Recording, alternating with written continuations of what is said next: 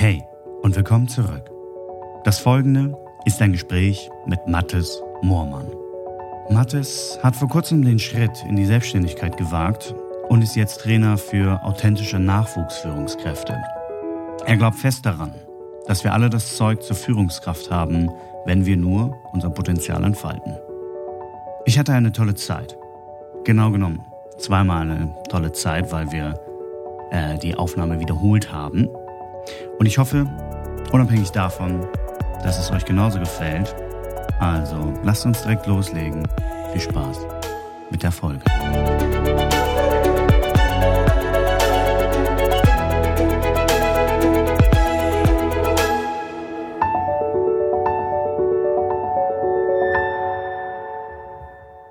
Jetzt gibt es kein Zurück mehr. Besser ist. Jetzt äh, haben wir die zweite Runde. Schön, dass du nochmal wieder dabei bist. Ja, danke für die Einladung Nummer zwei. Wenn sich die Leute draußen fragen, wo ist die erste Version, die gibt es nicht. Jedenfalls nicht im Netz. Jedenfalls nicht im Netz, genau. Nur im Dark Web. Ja. Irgendwo, irgendwo versteckt findet man die. Für ein paar Bitcoin lassen wir die vielleicht springen. Unter so einem Synonym habe ich die anonym hochgeladen. Perfekt. Ja. Nee, aber schön, dass du äh, nochmal da bist. Ja. Vielleicht, äh, ich, muss, ich muss sagen, was ganz gut ist, ich habe relativ vergessen, worüber wir letztes Mal geredet haben. Schon mal gut. Ich eigentlich auch. Deswegen können wir nochmal noch mal ganz, ganz von vorne starten. Und zwar jetzt. Folgend. Was möchtest du wissen? Ja, im Grunde, ein Riesenthema selbstverständlich war natürlich in der, in der Selbstständigkeit, die du machst, ähm, als, ja, wie, wie würdest du dich sagen, selber als nicht Mentalcoach, wollte ich gerade sagen, als nee, Führungscoach? Ja, ich mache so einen Mix aus Coaching, Training, Beratung, Mentoring. Ich lasse mich da eigentlich ungern in eine Schublade reinstecken, weil es für mich, hm, ja, ich, ich suche mir das Beste aus allen Welten zusammen, um dementsprechend meine Klienten und Klientinnen bestmöglich zu unterstützen. Und das ist so, also ich, ich bin kein großer Fan davon, mich in die Schublade Coach stecken zu lassen, genauso wenig in die Schublade Berater oder sonstiges. Deswegen, ich ähm, bin einfach Unterstützer von jungen Führungskräften. Kann sich jeder ein eigenes Bild machen. Okay. Du hast, das hatte ich, glaube ich, ist verrückt, ich habe das Gefühl, ich wiederhole mich, aber das ist, tue ich ja gar nicht für die, die es hören. Ähm, junge Führungskräfte, du hast das äh, so auch auf deiner, deiner Online-Präsenz sehr, sehr hervorgehoben oder beziehungsweise im Augenmerk. Ähm, warum, warum gerade Junge? Weil ich glaube, da am meisten äh, helfen kann. Also ich bin selber jahrelang Führungskraft gewesen, bin es aktuell immer noch. Und gerade so die Anfänge sind immer die schwierigste Phase. Es gibt viele Coaches da draußen, die dann irgendwie im Top-Management unterwegs sind und da unterstützen. Aber junge Führungskräfte, die, die nutzen das noch nicht oder es gab auch noch nicht wirklich so das vernünftige Angebot und äh, mich da einfach mal so ein bisschen drauf zu fokussieren, finde ich eigentlich ganz gut. Habe Bock, mit jungen Leuten zusammenzuarbeiten, die auch äh, intrinsisch motiviert sind und die noch ein bisschen was reißen wollen in ihrem Leben. Von mhm. daher macht es ein bisschen mehr Spaß, als dann auch ehrlicherweise ein bisschen alteingesessene Führungskräfte ähm, zu coachen und zu beraten, die vielleicht schon ein sehr, sehr festes Mindset haben in bestimmten Bereichen. Und ähm, dann bin ich lieber dabei, aufzubauen, als äh, es abzuändern. Okay. Das heißt, jung bezieht sich wirklich auf, auf das Alter oder bedeutet das auch für jemanden, man kann ja auch jung in dem Sinne sein, dass man frisch Führungskraft geworden ist? Genau, eher, eher, letzteres. Mhm. Ähm, aber es ist eher seltener der Fall natürlich, aber es kommt, kommt definitiv mal vor, ja klar. Ja. Also nimm alles. Ich arbeite mit allen zusammen. Mit allen, mit allen. Wie kommt man dazu? Du sagst selber, du, du warst Führungskraft. Ja. Gute Frage. Mhm. Wie gesagt, ja, lange selber Führungskraft gewesen, dann ähm, eine Coaching-Ausbildung gemacht, weil ich einfach eine intrinsische Motivation habe, mich persönlich selber weiterzuentwickeln und äh, fand es ganz spannend und hatte auch schon immer die Motivation, mich selbstständig zu machen, wusste nur nicht womit und hatte dann irgendwie so die Idee, ähm, warum nicht eigentlich mit Führungskräften zu arbeiten. Es war von Anfang an nicht zwingend ähm, das Thema Nachwuchsführungskräfte, sondern erstmal Allgemeinführungskräfte. Habe dann aber gemerkt, ähm, auch in dem Workshop, den ich gemacht habe, da war eine so eine Frage, von, von welchen Leuten in deinem Freundeskreis bist du zu welchen Themen eigentlich gefragt, ähm, um Hilfe, Unterstützung etc.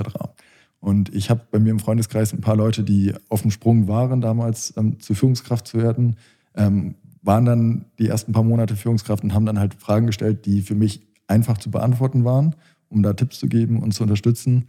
Und das hat dann ähm, für mich so den Ausschlag gegeben, ah, okay, das kann was sein, was natürlich aus mir herauskommt, wo ich Bock drauf habe. Und dann hat sich quasi der Wunsch der Selbstständigkeit mit dem Fachlichen ähm, sehr gut verbunden und habe gedacht, let's do it. Nicht schlecht.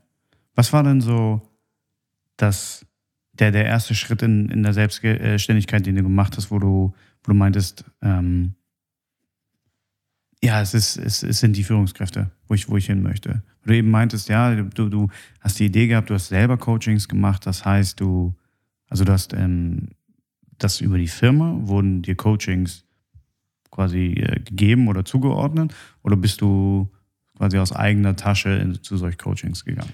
Tatsächlich war es sogar eine Coaching-Ausbildung, also nicht ein ähm, Coaching, ich als Coachie, der gecoacht wurde, sondern ich, mhm. mir wurde beigebracht, wie ich dann zukünftig andere Leute coache.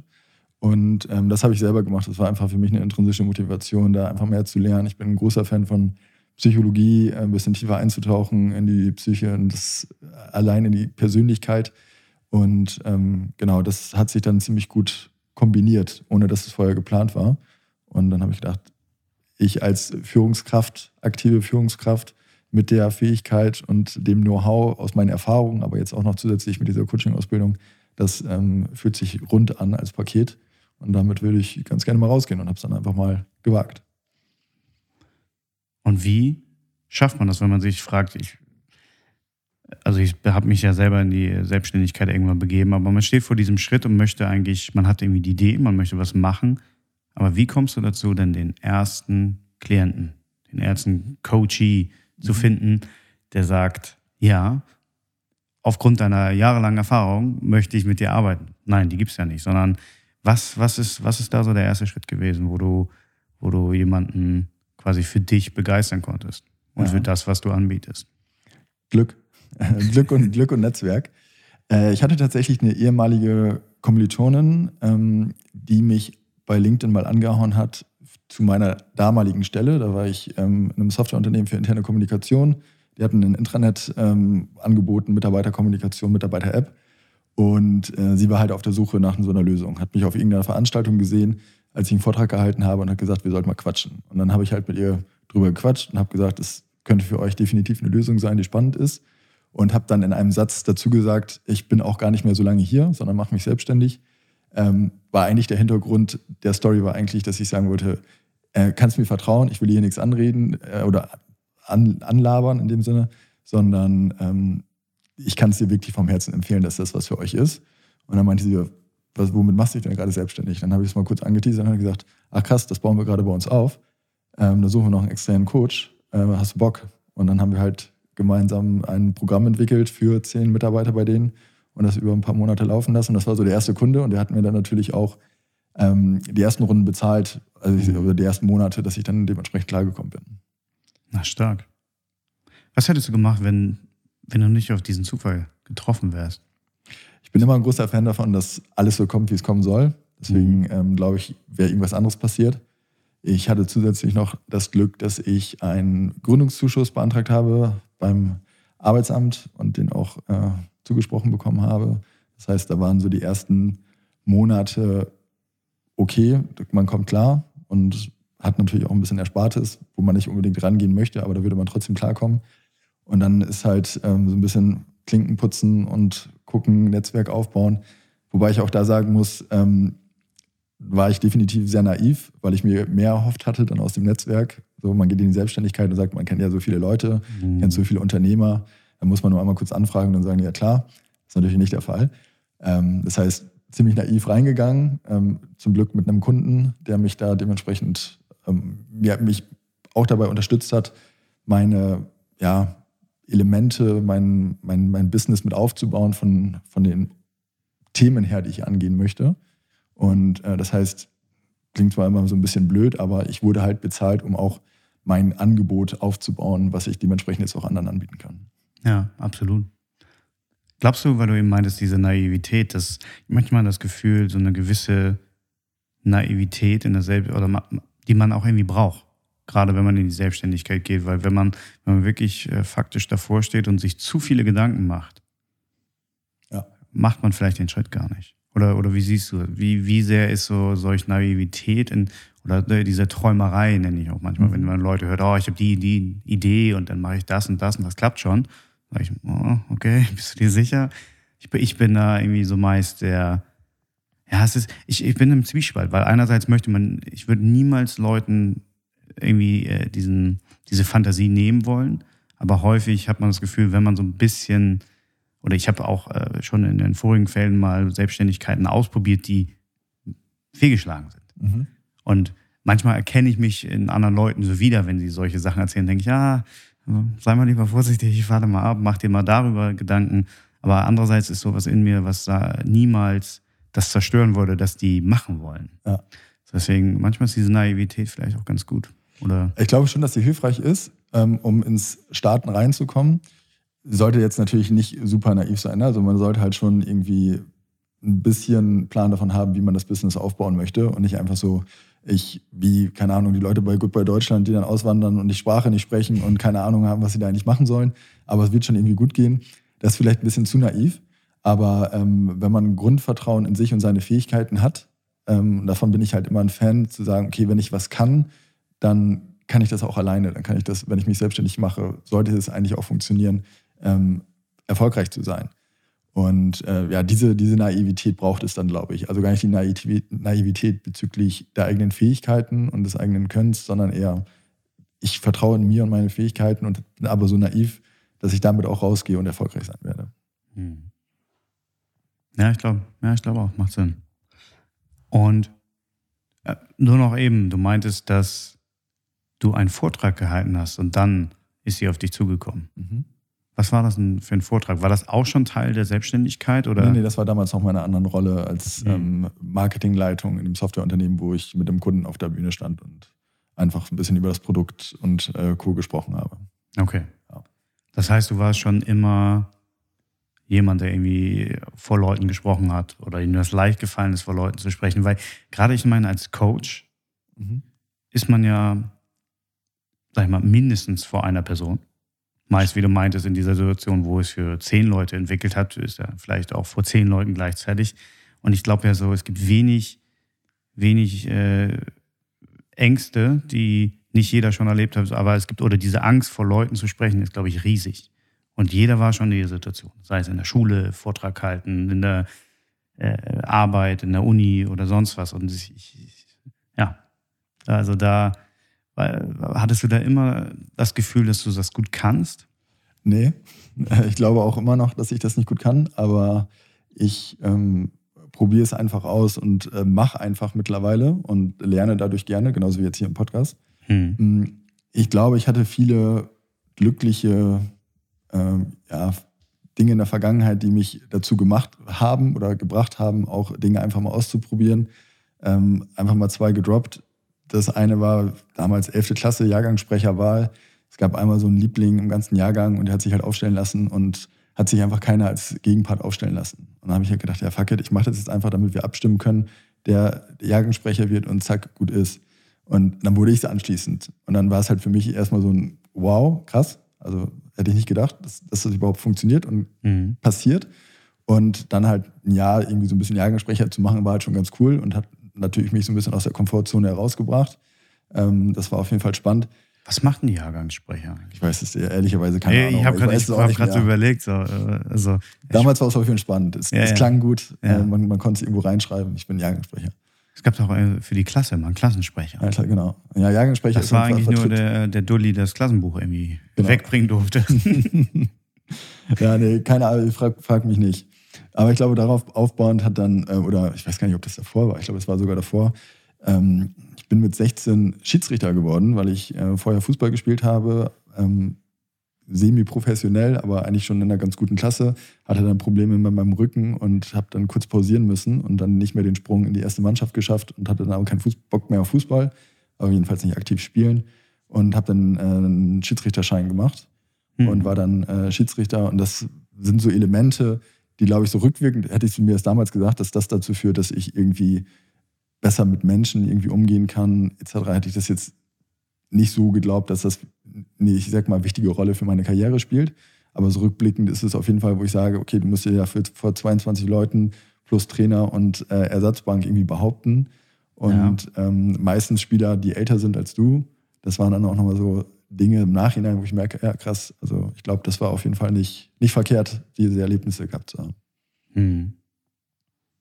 Gut vorstellbar. Gerade äh, weil du auch meintest, ähm, junge Führungskräfte, aber selbst in dem Feld kann ich mir vorstellen, dass viele dein Alter oder vielleicht drei, vier, fünf Jahre älter sind.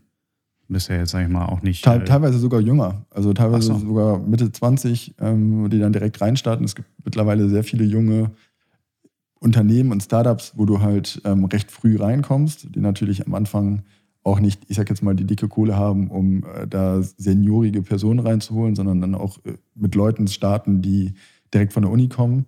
Und äh, da hast du aber natürlich die Möglichkeit, dann auch schnell aufzusteigen, ein Team aufzubauen, ähm, zum Teamlead zu werden, dann Head-Off zu werden. Also diese ganzen Entwicklungsmöglichkeiten sind halt sehr, sehr mhm. viel schneller und dynamischer. Das heißt, ich habe auch äh, Klientinnen, die Mitte, Anfang 20 sind. Ach, also okay, wow. Ich hätte jetzt fast, also meine, meine erste äh, Assoziation war so, dass die ja, also ich vielleicht ein bisschen Ticken älter sind. Und da ist halt die Frage, wollen die sich manchmal was äh, von jemandem sagen lassen? Weil du meintest, oh, beim Schiedsrichter ja. sein muss man sich auch behaupten gegen Ältere. Ich finde das immer so, das ist so ein völlig bescheuertes Beispiel, aber ich, ich hatte mal einen Teil beim, in der Uni mit äh, Sport ein paar im Nebenfach, ein paar Ernährungssachen. Und dann kam da jemand, die, sag ich mal, definitiv nicht unbedingt selber sehr gute Ernährung lebt und hat mhm. uns was von Ernährung erzählt. Ja.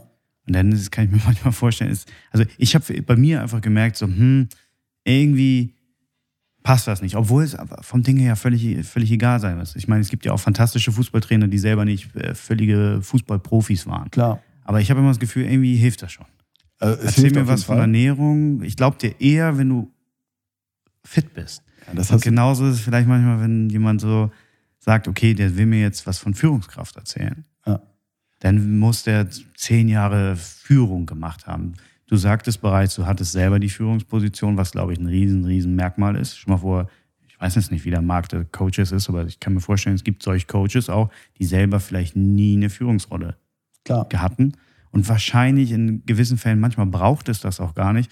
Aber ich glaube, ich wäre jemand, wenn ich äh, Coachie wäre, ich bin immer so jemand, ja. was, ah. Ja, total. Also ich glaube, jeder hat seine Berechtigung ähm, mhm. im Markt und es gibt genug Leute, genug Coaches und Trainer da draußen, die nicht aus der Praxis kommen, sondern aus der Theorie und auch viel mit Psychologie und das nochmal auf einem ganz anderen Level überhaupt ähm, umsetzen können, als ich es könnte. Von daher ähm, habe ich da großen Respekt vor, wenn Leute es schaffen, auf einem anderen auch dann vielleicht eher theoretischen Level die Leute so zu unterstützen, was sie halt gerade brauchen an Unterstützung.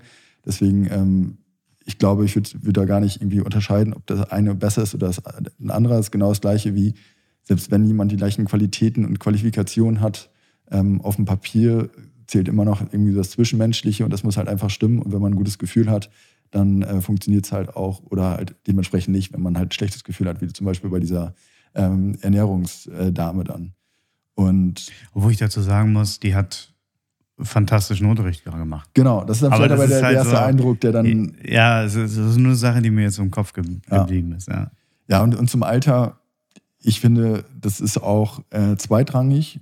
Ich merke, ich hatte jetzt zum Beispiel in dieser Gruppe, in dieser ersten Gruppe mit diesen zehn Leuten, ähm, waren sehr viele dabei, die älter waren als ich. Ich glaube, es waren sogar überwiegend ältere Leute. Ähm, aber da hat man halt gemerkt, die haben Bock, sich weiterzuentwickeln. Mhm und merken, die können was mitnehmen und dann sind sie halt auch offen und äh, freuen sich auch dementsprechend. Vielleicht auch sogar mit einem Jüngeren zusammenzuarbeiten, der ein bisschen dynamischer ist als ja. Ältere. Soll jetzt nicht bedeuten, dass Ältere nicht dynamisch sind, aber you get it. Doch, doch, doch, doch. das schneide ich raus. Ja, nee, glaube ich nicht. nee, ähm, das heißt aber, wenn du jetzt ähm, solche, solche Kurse hast mit Leuten, sind das meist also sind das Leute, die sich proaktiv dafür entschieden haben, ich mache solch Coaching? Oder ist das auch häufig sowas, die Firma setzt die Mitarbeiter rein? Weil ich kann mir vorstellen, von der, man hat ja natürlich eine ganz andere intrinsische Motivation, wenn man, wenn man sich selber dazu entscheidet, hey, ich gehe in so ein Coaching, ich will das mitmachen. Dann ist man vielleicht auch deutlich offener für, für Sachen. Ja. Ja. Punkt. Punkt. Es also, gibt, also welcher, welcher Fall ist da eher? Ist das, das, dass du die Leute hast, die sich da selber für, für reinsetzen oder Eher so, dass du mit einer Firma kooperierst und die sagen, so, ich hab, wir haben mal für euch das organisiert, geht da mal hin. Ja, ich habe beides. Ähm, ja. Ich biete zwei Sachen an. Das eine ist, mit, mit Unternehmen wirklich zusammenzuarbeiten, um dann halt mehrere Leute auch äh, in einem Programm zu haben. Ähm, das allerdings auf individueller Ebene. Und versuche da, das klappt natürlich nicht immer, sehr nah an meinen Ansprechpartnern oder mit den Ansprechpartnern zusammenzuarbeiten, was die Auswahl der Leute betrifft. Ähm, denn genau das, was du gerade gesagt hast, kannst du halt sehr gut haben in so einem Gruppenprogramm, dass du halt Leute hast, die halt super intrinsisch motiviert sind und richtig Bock haben und Leute, die halt sagen, okay, das ist die einzige Möglichkeit, ähm, jetzt den nächsten Schritt zu gehen.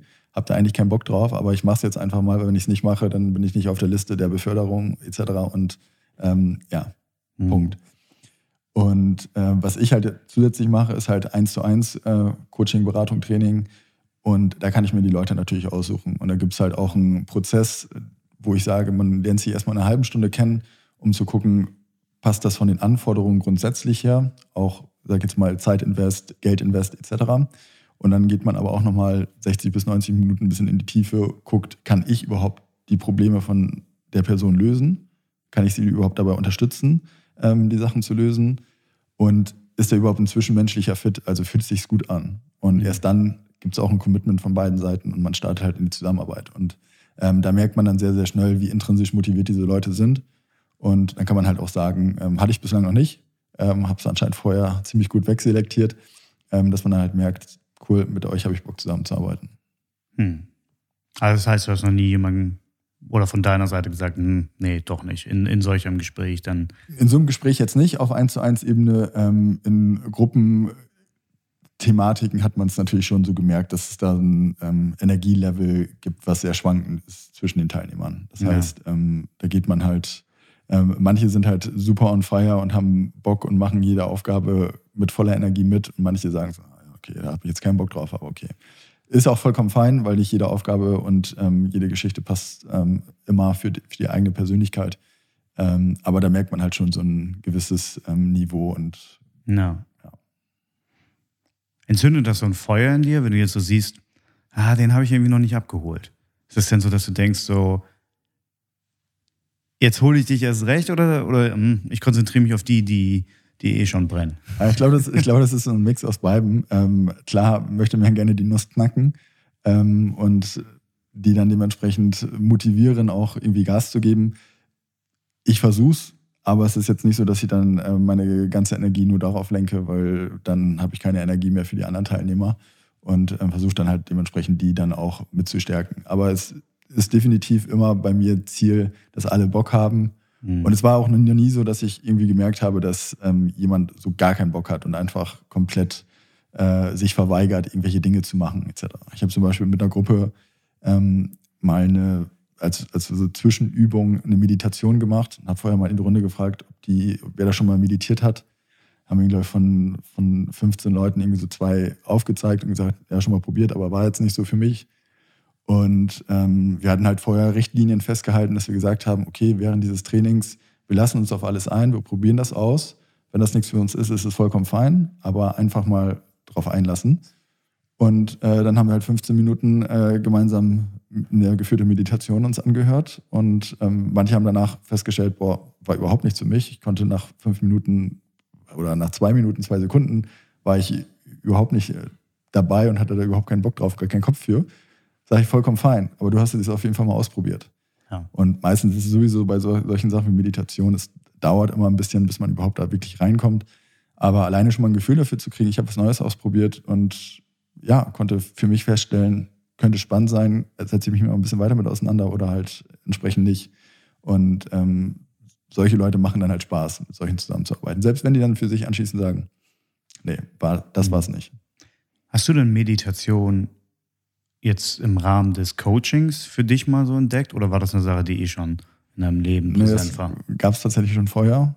Ähm, ja. Ich bin halt vielleicht so ein bisschen leicht spirituell auch angehaucht, ähm, setze mich gerne mit solchen Themen wie Meditation, ähm, Breathwork, Atemübungen, aber kann mich auch begeistern für äh, so Klangschalen-Geschichten. Ähm, war letztens mal auf einer Gong-Meditation, wo dann irgendwie so ein fetter Gong die ganze Zeit am Vibrieren war. Also dann halt so Geschichten. Wie, wie ist das? Ich, ich sehe das immer in der Kaifu, wird das so angepriesen. Ah, also schon sehr, sehr war, intensiv. war das in der Kaifu? Äh, nee, Wie das war das? schräg gegenüber von der Kaifu. Ich glaube, ich weiß gar nicht mehr, wie das heißt. Ähm, boah, der Name fällt mir gar nicht ein. War, war auf jeden Fall von Lars Wendt. Also falls den jemand mal bei, bei Instagram folgen möchte, der macht das immer regelmäßig. Ähm, kann ich auf jeden Fall empfehlen. Und äh, der hatte so zwei, äh, zwei unterschiedliche, einmal so eine leichtere Version und einmal eine sehr, sehr Was ist das, ein heftige. echter Und das- Bong? Äh, Gong. Ein echter Bong. Gong Eine echte und das Bong. ist- Das meinte ich nicht. Genau, ein echter Gong und das, es haut auch richtig rein. Also du merkst die Ja. Vibration im ganzen Körper und das ist schon sehr, sehr ein, heftig. so, ein, so ein Riesending dann, Ja, oder? genau. Und äh, würde auch nicht äh, oben drüber wohnen wollen, wenn der Gong losgeht und man nicht weiß, was gerade hier abgeht. Von Ja. Aber auf jeden Fall, genau. Und solche Sachen mache ich halt sehr, sehr gerne. Das auch einfach, einfach auszuprobieren. Und äh, Meditation habe ich halt vor, weiß gar nicht wie viele Jahren für mich entdeckt und äh, mache es eigentlich regelmäßig jeden Morgen, ähm, Viertelstunde, 20 Minuten. Wow, krass. Was machst du denn diesen, es gibt ja so unterschiedliche, ich kenne die, die offiziellen Namen nicht, aber im Englischen dieses Mindfulness Meditation Mhm. oder, oder was, für eine, was für eine Form? Äh, tatsächlich immer unterschiedliche Geschichten. Manchmal ist es ähm, eine rein geführte Meditation über 15 Minuten, wo wirklich, wo du komplett durchgeführt wirst. Ähm, manchmal ist es so eine Mantra-Meditation, wo gibt es immer so eine kleine Einleitung und dann hast du ein Mantra, das du immer wiederholst, ähm, um Mhm. im Bewusstsein zu bleiben. Manchmal ist es einfach komplett Stille und es ist einfach nur reine Atemtechniken, um in, im meditativen Status äh, zu kommen und auch zu bleiben. Ähm, gibt sehr, sehr viele Auswahl, sehr, sehr viel Auswahl und ich variiere da auch immer sehr gerne, wo ich gerade irgendwie Lust drauf habe. Wow. Ich habe das mal eine Zeit lang immer ausprobiert und ich muss sagen, es hat mir total gut getan. Dann habe ich irgendwie aus Gründen aufgehört. Und dann habe ich es nicht mehr gemacht. Dann habe ich irgendwann wieder angefangen, habe gemerkt, oh, das tut mir voll gut. Und dann habe ich wieder aufgehört. Ja, also Phasen gibt es halt immer, ne, wo man Ja. dann wieder denkt, ähm, eigentlich ganz cool. Und dann kommt man wieder raus aus seiner Routine, weil irgendwelche anderen Sachen wichtiger sind oder weil man mal länger geschlafen hat und gesagt hat, ach komm, heute lasse ich sein. Und dann wieder reinzukommen, ist manchmal schwierig, aber wenn man es versucht, immer regelmäßig zu machen, dann Ist stark. Ich habe das immer, es gab von Sam Harris, gab es äh, geführte Meditation. So, das das habe ich immer sehr gefeiert.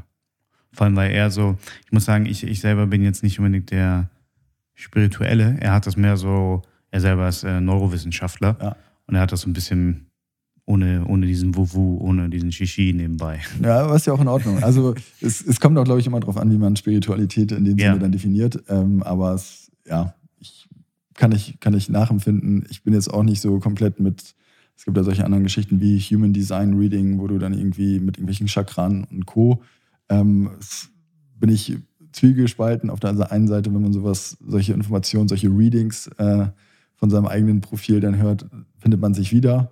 Aber trotzdem bin ich da immer so ein bisschen, hm, das kann auch irgendwie nicht stimmen. Aber es, Ich ja, weiß auch immer ehrlich gesagt nicht so genau, was heißt denn, man ist spirituell. Also deswegen, also das ist so, für mich ist das so ein, ja, so ein Begriff, den ich nicht so richtig greifen kann. kann ich aber auch nicht. Ja, das ist so. Aber das hört man so viel. Das ist, glaube ich, so das Neue. Ich bin nicht religiös, aber ich, nein, ich bin spirituell. Ja. Ja, das ist tatsächlich, tatsächlich bei mir, ich bin nicht, ich bin nicht religiös, aber Ja. in irgendeiner Form, in irgendeiner Form spirituell. Also irgendwas gibt es da draußen, an das ich glaube. Ähm, und das macht irgendwas mit mir im Körper. Und was auch immer es sein mag, ist mir eigentlich dann in dem Sinne erstmal egal. Ja, so super. Ja. Geht's okay, jetzt sind wir da ein bisschen Abgedriftet. Ja, aber ist, ist sehr interessant. Ähm, das heißt eigentlich, ähm, du, du bringst dann da auch, sind das, oder anders gesagt, sind das Sachen, die es in, in diesen, wenn es das überhaupt gibt, gibt, so klassisches äh, Coaching, ich weiß nicht, gehört vielleicht ja nicht unbedingt Meditation rein, oder, Ja. also, oder nicht, äh, was man so sieht. Sind das denn so Sachen, wo du das Gefühl hast, das ist auch mein unique selling point in Anführungszeichen, dass du natürlich so, so solche Elemente mit integrierst? Mm, Würde ich jetzt nicht sagen, dass das jetzt ein, irgendwie so ein USP wäre. Ähm, ich, glaube, mein USP ist eher die sehr, sehr individuelle Herangehensweise. Ich, wenn man das jetzt vergleichen würde mit einem Führungskräftetraining. Hm. Es gibt sehr viele große Anbieter, die Trainings anbieten für auch teilweise Nachwuchsführungskräfte, ähm, wo es dann halt sehr, sehr standardisiert abläuft. Das heißt, du hast dann halt deine 15, 20, 30, keine Ahnung, online vielleicht auch mal 50 Teilnehmer, die dann ähm, so einen Kurs über zwei Tage machen. Du kriegst Input und musst dann halt selber das irgendwie später in die Anwendung bringen und ähm, ja, das für dich rausnehmen, was du als wichtig erachtest. Und äh, ich mache halt immer ganz am Anfang mit meinen Klientinnen eine Bestandsaufnahme und gucke, wo stehst du eigentlich gerade? Was sind eigentlich wirklich deine Ziele und wo sollten wir jetzt als erstes auch ansetzen, damit du überhaupt ähm, vorankommst? Anstatt jetzt einfach, ich gebe dir ein Kommunikationstraining und sage dir, wie du jetzt kommunizieren sollst mit deinen Mitarbeitern, aber du hast vielleicht gar nicht die Persönlichkeit dazu, beziehungsweise bist dir in bestimmten Bereichen sehr, sehr unsicher. Und es kommt immer wieder auf. Da kann ich dir noch so viel erzählen, wie du musst aktiv zuhören oder du äh, solltest so und so kommunizieren, wenn du es nicht unterbewusst selbst schaffst, sondern wenn du immer wieder daran denken musst, dann wirkt es unauthentisch, ähm, aufgesetzt. Die Leute glauben es dir nicht, dass du, was du da gerade erzählst. Und da muss man halt irgendwo anders ansetzen. Und das versuche ich halt durch diese individuelle Ebene da noch mit reinzubringen. Ja. Was ähm, ist die Frage, wenn du es kannst, aber was ist denn so runtergebrochen, so die, die, die Top 5 Sachen oder die Sachen, die du immer wieder erkennst, was Leute in dem Coaching vielleicht nicht falsch machen, aber besser machen können? Mhm. Also du meinst die größten Herausforderungen, die sie ja, mitbringen? Ja, oder ist das, ist das so individuell, dass man gar nicht sagen kann, äh, dass jeder seine eigenen Challenges hat? Oder sind es so Sachen, wo du sagst, ah, das ist ein gewisses Muster, das ist eine Sache, da kann jeder dran arbeiten? Ja, Was also es gibt, gibt, gibt, gibt, definitiv ein paar Muster. Hm, mal kurz überlegt. Also eine, eine Sache ist auf jeden Fall das Thema Verantwortung abgeben und äh, Aufgaben delegieren. Es kommt häufig dadurch, dass du selber im operativen, also ich sag mal so, viele Führungskräfte werden aus dem eigenen Team heraus zur Führungskraft. Das ist so eigentlich das ähm, normalste Szenario. Du kannst natürlich auch noch in ein anderes Unternehmen äh, wechseln und komplett neu als Führungskraft einsteigen. Du kannst auch im gleichen Unternehmen in eine andere Abteilung reinkommen und da die Führung übernehmen, aber der gängigste ist eigentlich aus dem Team heraus Führungskraft zu werden. Das heißt, du bist eigentlich vorher operativ drin und äh, übernimmst dann halt Verantwortung. Und ähm, diese Verantwortung für dein tägliches Doing, das, was du vorher gemacht hast, das Operative abzugeben, fällt halt nicht jedem, leicht. Und das ist halt ähm, eine große Herausforderung, das dann zu üben und auch für sich selber mal festzustellen, ah, okay, es muss nicht immer alles perfekt sein. Meistens, oftmals, fälschlicherweise übrigens, werden äh, so die besten Leute, die besten Fachleute dann auch irgendwie zur Führungskraft. Ne? Du bist der beste Vertriebler, du leitest jetzt hier ähm, einen Vertrieb. Ähm, und dann hast du, schießen sich Unternehmen halt irgendwie so doppelt, wenn nicht sogar dreifach ins Knie, weil die Führungskraft ähm, merkt auf einmal das, was sie stark macht, nämlich selber zu vertreiben, Sales zu machen, kann sie auf einmal gar nicht mehr so häufig machen, weil sie die Leute führen muss und wird dadurch ähm, frustriert. Mhm. Das Team ist frustriert, weil sie eine Führungskraft haben, die nicht in der Lage ist, eigentlich zu führen, sondern vielleicht Micro zu managen. Und das Unternehmen ähm, ja, hat Einkommens- oder ja, Umsatzeinbußen, weil ähm, auf einmal die Abteilung nicht mehr performt. Und äh, das heißt, man sollte sich immer sehr, sehr stark überlegen, wen stelle ich da eigentlich ein. Und das ist halt ja. so, so, der Hintergrund dahinter, warum viele Leute ist, äh, oder vielen jungen Führungskräften, die aus dem Team heraus Führungskraft werden, es schwerfällt, wirklich Aufgaben auch zu delegieren und abzugeben. Ähm, eine andere Geschichte ist so ein bisschen das Thema Erwartungsmanagement. Das geht da so ein bisschen mit einher. Also was erwarte ich eigentlich von meinen Mitarbeitern? Was erwarten die von mir? Was erwarte ich als Führungskraft von meinem Chef? Was erwartet er von mir? Was erwarte ich auch selber von mir als Führungskraft, ähm, sich diese Fragen einfach mal zu beantworten und ähm, klar zu machen und auch klar zu kommunizieren. Das fällt super vielen schwer, mhm. ist aber, glaube ich, ähm, eines der ersten Dinge, die man mitmachen könnte. Und Top 3 hast du gefragt. ähm, ja, ich glaube, viele haben ähm, großes Potenzial in der eigenen Persönlichkeitsentwicklung äh, recht allgemein, also so wirklich zu verstehen, wer bin ich eigentlich, wie ticke ich überhaupt, was macht mich aus, was sind dann meine eigenen Werte, was ist mein eigenes, äh, mein eigenes äh, Führungsverständnis, wie möchte ich eigentlich wahrgenommen werden von meinem Team, wie sollen sie sich verhalten, wie sollen sie über mich reden, wenn ich nicht da bin. Ähm, also sich da erstmal klar zu werden, was will ich eigentlich überhaupt und wer bin ich eigentlich. Das ist, glaube ich, so ein, auch mit die wichtigste Sache, sich damit auseinanderzusetzen, weil das ist halt die Grundlage für alle anderen Geschichten. Ja. Kann denn. Achso, eine Sache ja. fällt mir gerade noch ein. Mach das eine Top 4 auch, raus. Mach eine Top 4 raus. Äh, vielleicht ist das sogar auch die Top 1. Das Thema ähm, psychologische Sicherheit, also ein Umfeld zu schaffen, wo du auch wirklich als Mitarbeiter du selbst sein kannst, ohne Konsequenzen zu äh, ja, erwarten. Also du kannst Fehler machen, die werden toleriert, du kannst deine Meinung aussprechen und die wird akzeptiert und auch gehört und ähm, damit wird gearbeitet. Ähm, und das ist, ist, glaube ich, eine Sache, was super schwer ist allgemein für alle Führungskräfte, aber insbesondere auch für junge Führungskräfte, das auch wirklich aufzubauen und ähm, auch zu bewahren dann. Also das mhm. Thema psychologische Sicherheit, Fehlerkultur, äh, transparente Kommunikation etc., alles, was dazu gehört. Punkt. Ja. Jetzt, jetzt, jetzt bin ich durch. Ist denn, ein bisschen hast du es vielleicht schon, schon eben angeschnitten, aber ist, ist jeder eigentlich dafür gemacht? Kann jeder eine Führungskraft sein? Oder gibt es auch einfach Menschen, die, die sollten nicht führen? Äh, grundsätzlich sage ich immer, jeder kann Führungskraft werden. Ähm, was sie mitbringen sollten, ist meiner Meinung nach die intrinsische Motivation. Äh, die sollen Bock haben, mit anderen Leuten zusammenarbeiten zu wollen und die auch weiterzuentwickeln. Das sollte eigentlich der Motivationsgrund sein, um eine Führungskraft zu werden. Ähm, nicht um irgendwie einen neuen Titel zu haben, Status zu haben, mehr Kohle zu verdienen, sondern einfach Leute zu unterstützen und weiterzuentwickeln. Wenn man das hat, dann kann jeder, und wenn jeder diese Motivation hat oder jeder, jede, die diese Motivation hat, kann auch nur Führungskraft werden. Wenn du das nicht hast und wenn du nur auf diese anderen Punkte, die ich gerade angesprochen habe, Wert legst, dann wirst du keine gute Führungskraft und ähm, ja, hast halt ein paar Probleme. Ja. Gab es denn schon mal einen Fall, wo du, du hast noch nie einen Vor abgelehnt, aber du hast mal mit jemandem zusammengearbeitet, wo du gemerkt hast, nee, da kommen wir einfach nicht, wir kommen nicht weiter, was du abbrechen musstest? Nee, das tatsächlich noch nicht.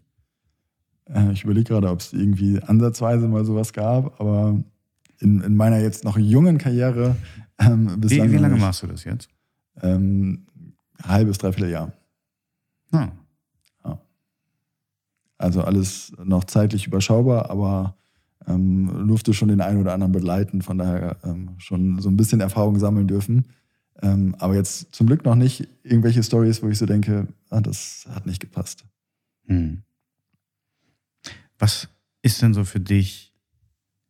Hast du so eine, so eine eigene Vision dann auch geschaffen, wo ich möchte gern in das ist jetzt nur gar nicht speziell auf die, ähm, aufs, aufs Coaching selbst, sondern so auch immer ein Teil der, der Selbstständigkeit. Man macht sich irgendwie so Gedanken, wie, wie möchte man wie möchte man das weitermachen? Ist das eine Sache, die du irgendwie für dich äh, skalieren willst? Ich meine, ähm, was ja immer bei dieser Dienstleistung ist, die gerade sehr menschenbezogen ist. Ich meine, es geht um mhm. dich als Person.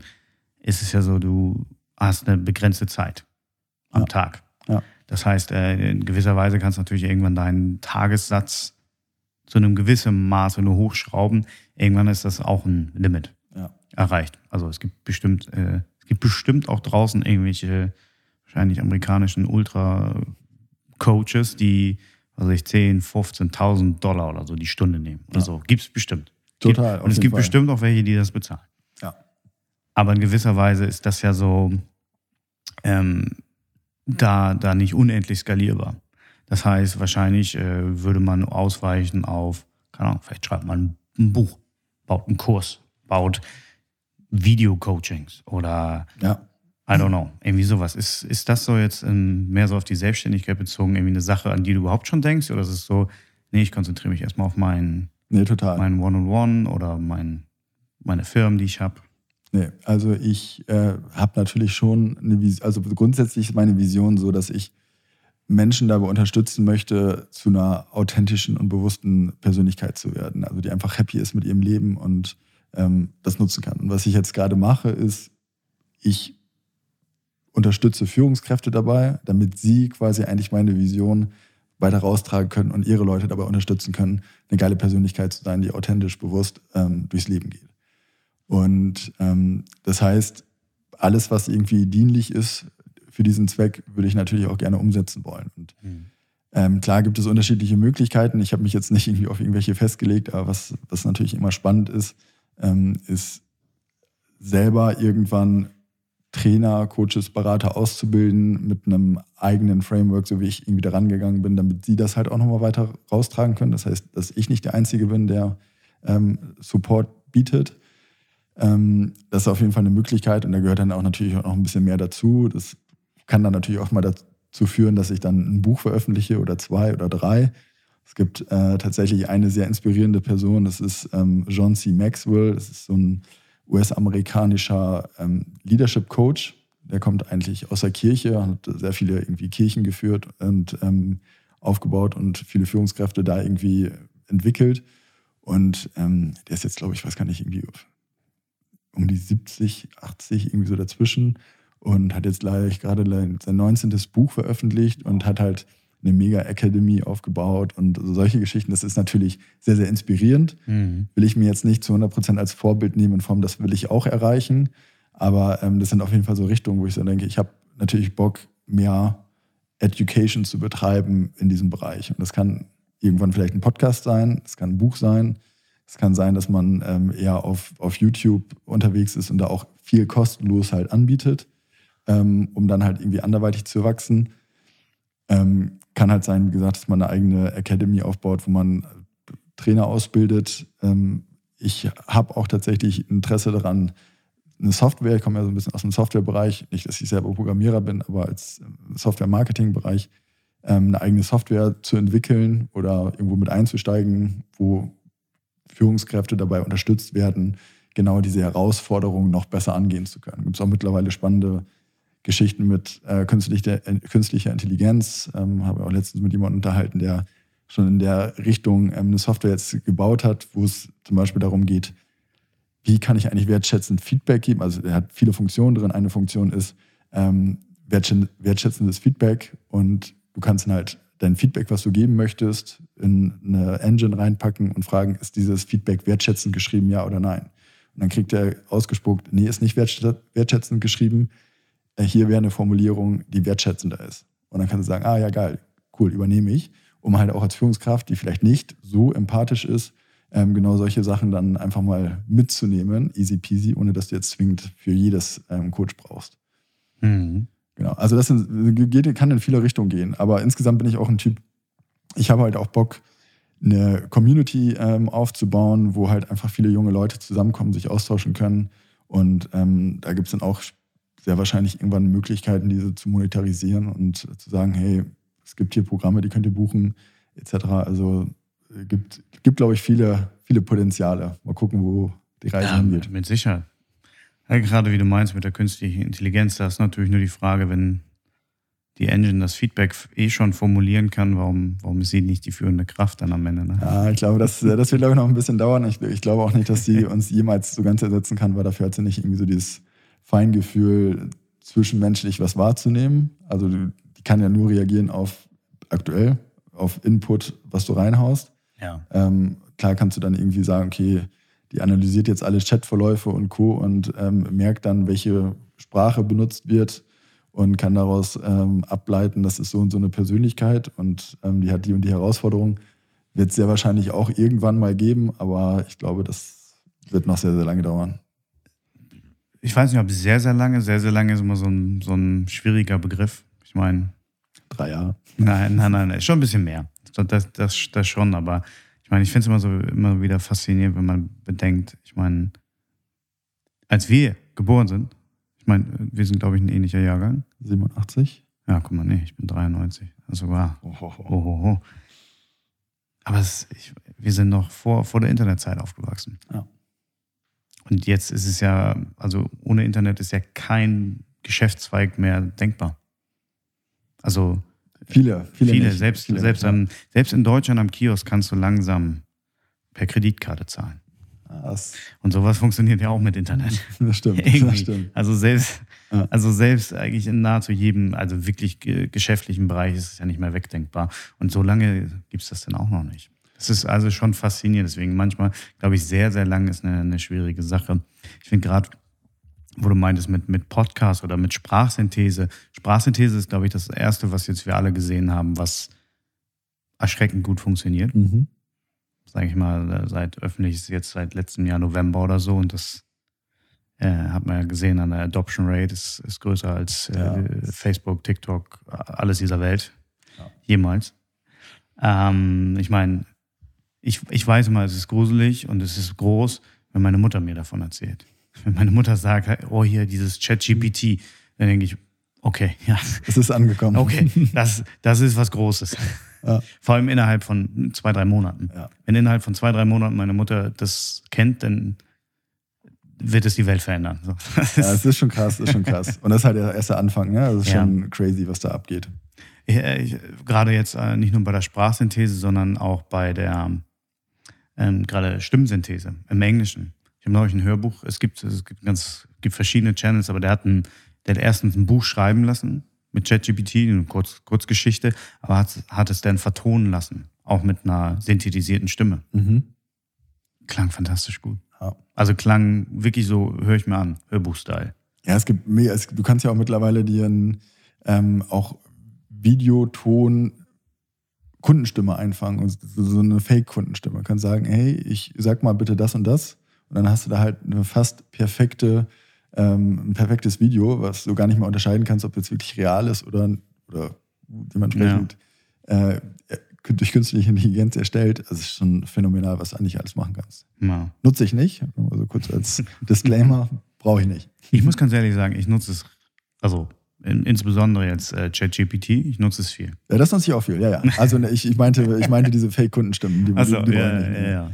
Ja, ChatGPT nutze ich auch super. Also ich, es ist, sorry, anstatt irgendwie die Frage bei Google einzugeben, äh, gebe ich es direkt bei ChatGPT ein und kriege äh, eine Antwort. Und dann kann ich halt immer noch mal tiefer eintauchen in bestimmten Thematiken. Aber ja. Benutzt du die bezahlte Version? nee, ich habe tatsächlich mal überlegt, aber es sind, was sind das, 20 Dollar, glaube ich, im Ja. Monat. Es lohnt das sich. Mir, lohnt sich? Ja. Weil du, weil du. Die neue Version, die, äh, die Ja, Vierer. G- dann nennt man das GPT-4. dann. Ja. Ja. Ist- ich, ich habe mir sagen lassen, man hat dann nur so begrenzte Prompts, die man da eingeben kann. Es Deswegen- steht auf jeden Fall, die, die sagen irgendwie 25 alle drei Stunden. Aber ja, ist- aber das ist, glaube ich, also das ist ein Soft-Limit. Also, Okay. ja. Ja, Aber man kann, man kann zwischen den Versionen hin und her schalten. Also selbst wenn du sagst, du läufst da rein, ähm, aber die, ähm, gerade die Kreativität im Schreiben oder der, ähm, ja, die Quali Qualität, was rauskommt, ja.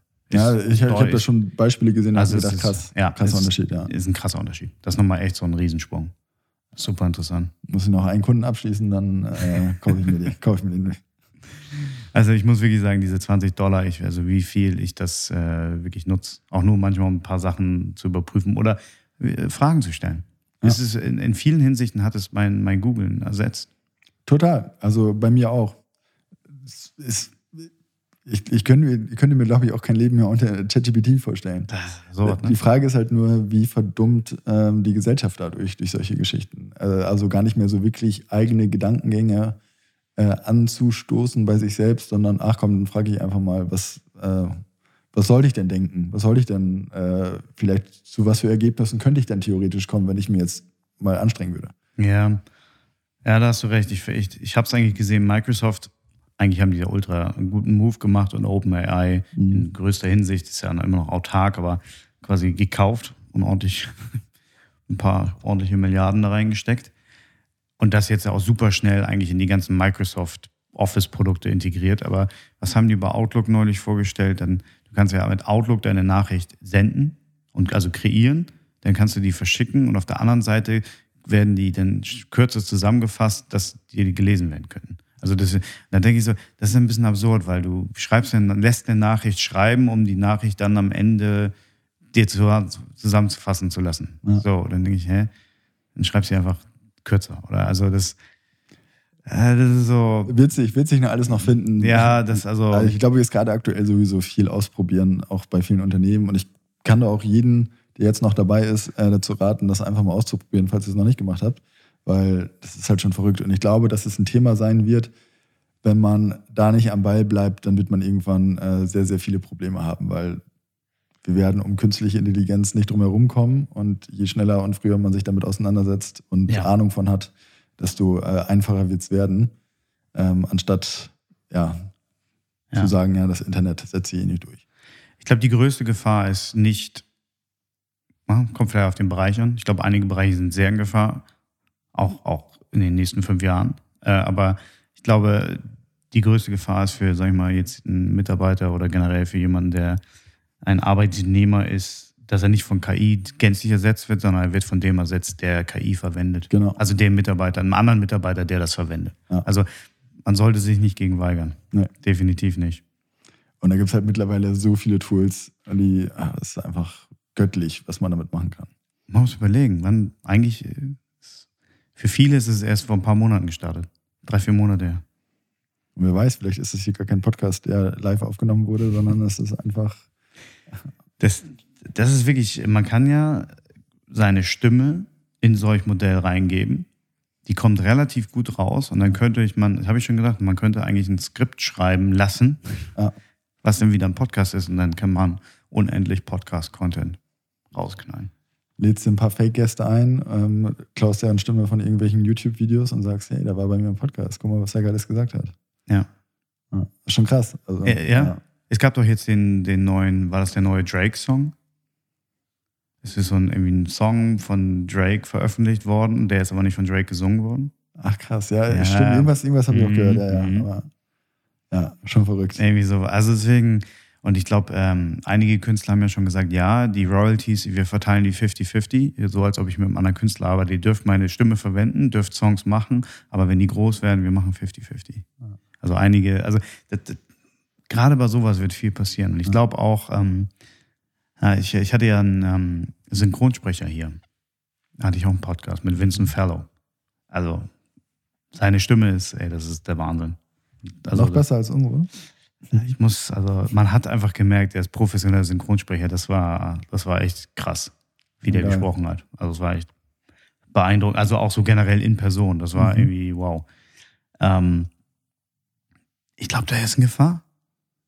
Ich glaube, also vielleicht nicht morgen, nicht übermorgen, aber Ja, äh, die, die, die, diese Sprachsynthese, ich glaube tatsächlich irgendwie in, in den nächsten in fünf Jahren gibt es bei Audible, kannst du die Stimme des äh, Audiobooks wechseln ja.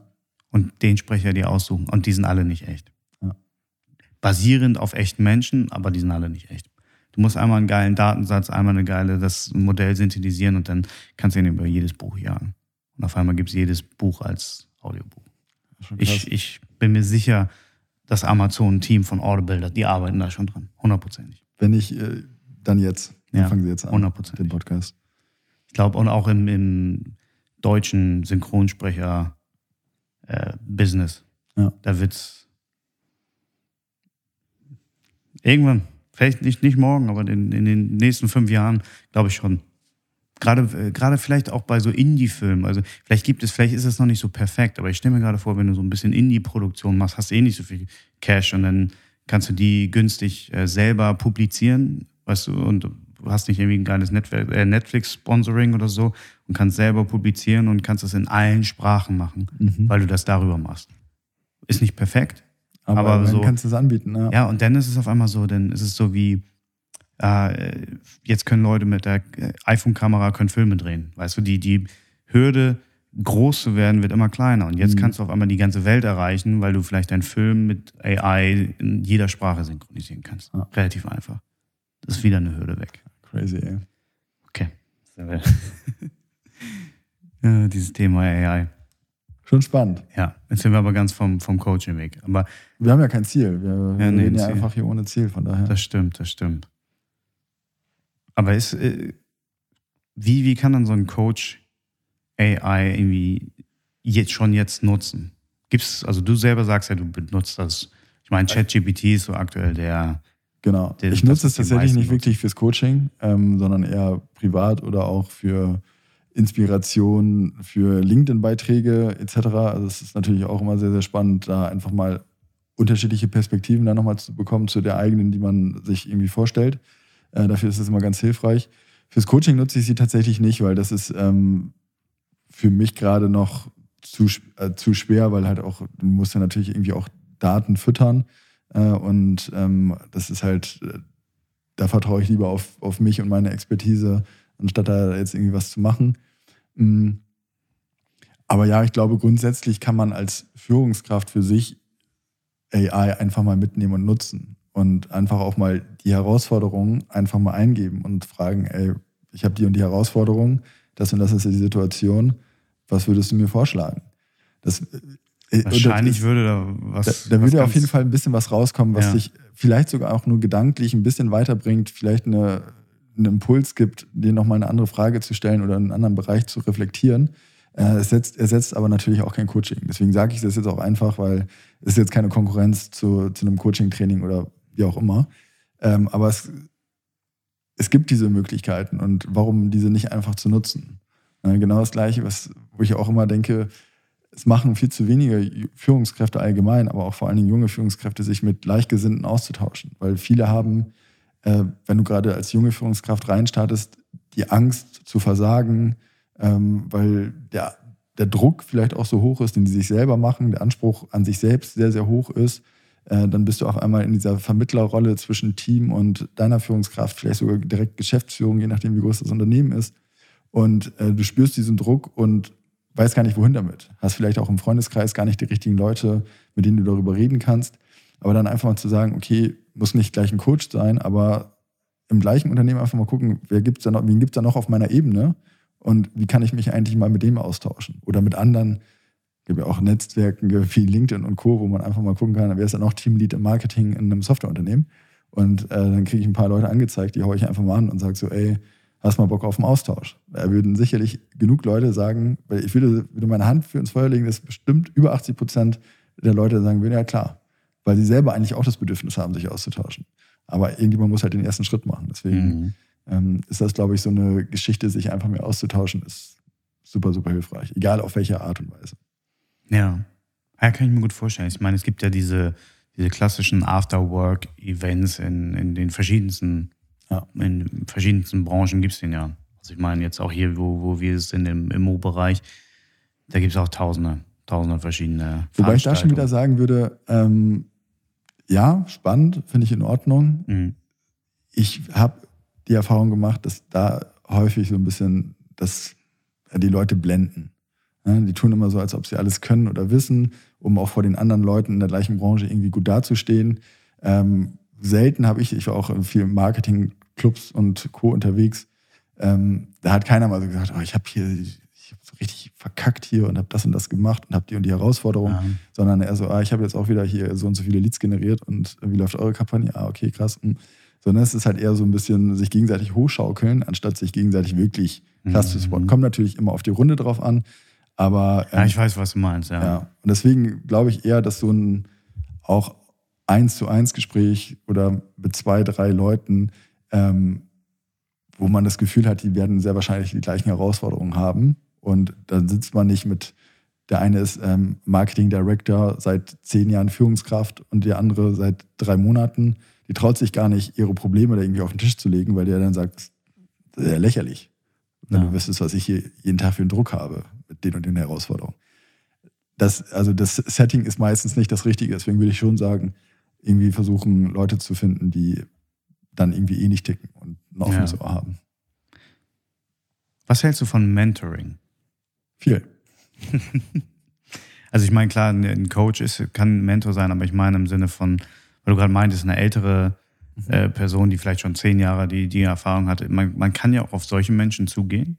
Ja. Und von denen unfassbar viel lernen. Ich muss sagen, ich hatte also indirekt hatte ich schon Men Mentoren. Das war jetzt nie, ich meine, man, geht, man spricht es, glaube ich, nie so vielleicht auch aus oder so, hey, du bist jetzt, mein, Mentor. Mentor. Nee, aber auf jeden Fall war ich so in einer Situation, wo ich sagen würde, ich hatte schon so eine Art Mentorship, wo, wo ich merkte, ich, ich hat jemand auch eine Position gepackt, die ich nicht unbedingt durch meine Qualifikation erworben habe, sondern auch ein bisschen ich will dir mal eine Chance geben. Mhm. Ich will mal, also so irgendwie so aus dieser Sicht.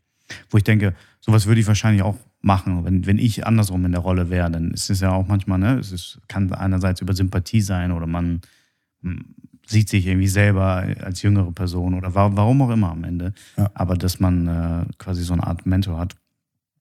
Was, ähm, ja, ist das irgendwie eine, eine Sache, die du aktiv ansprichst? Oder auch im, im, ist das ein Teil von, von dem Coaching, irgendwie, dass man sich so also Mentoren sucht? Oder? Natürlich versuche ich ähm, auf der einen Seite selber auch in einer gewissen Rolle als Mentor unterwegs zu sein für meine Coaches, aber oder Mentees dann dementsprechend. Mhm. Ähm, Allerdings ist es was, was ich auf jeden Fall auch jeden raten würde, sich jemanden zu suchen. Und äh, bei vielen ist es schon unterbewusst oder unbewusst äh, der Fall, dass sie einen Mentor haben, das aber auch gar nicht so wirklich klassifizieren, weil es immer eine Person ist, ich weiß, da kann ich hingehen, äh, Fragen stellen, von der lerne ich, die unterstützt mich, etc. Ähm, es ist aber auch hilfreich, sich das auch mal wirklich bewusst zu machen und bewusst zu definieren und äh, regelmäßig auch bewusst in den Austausch reinzugehen.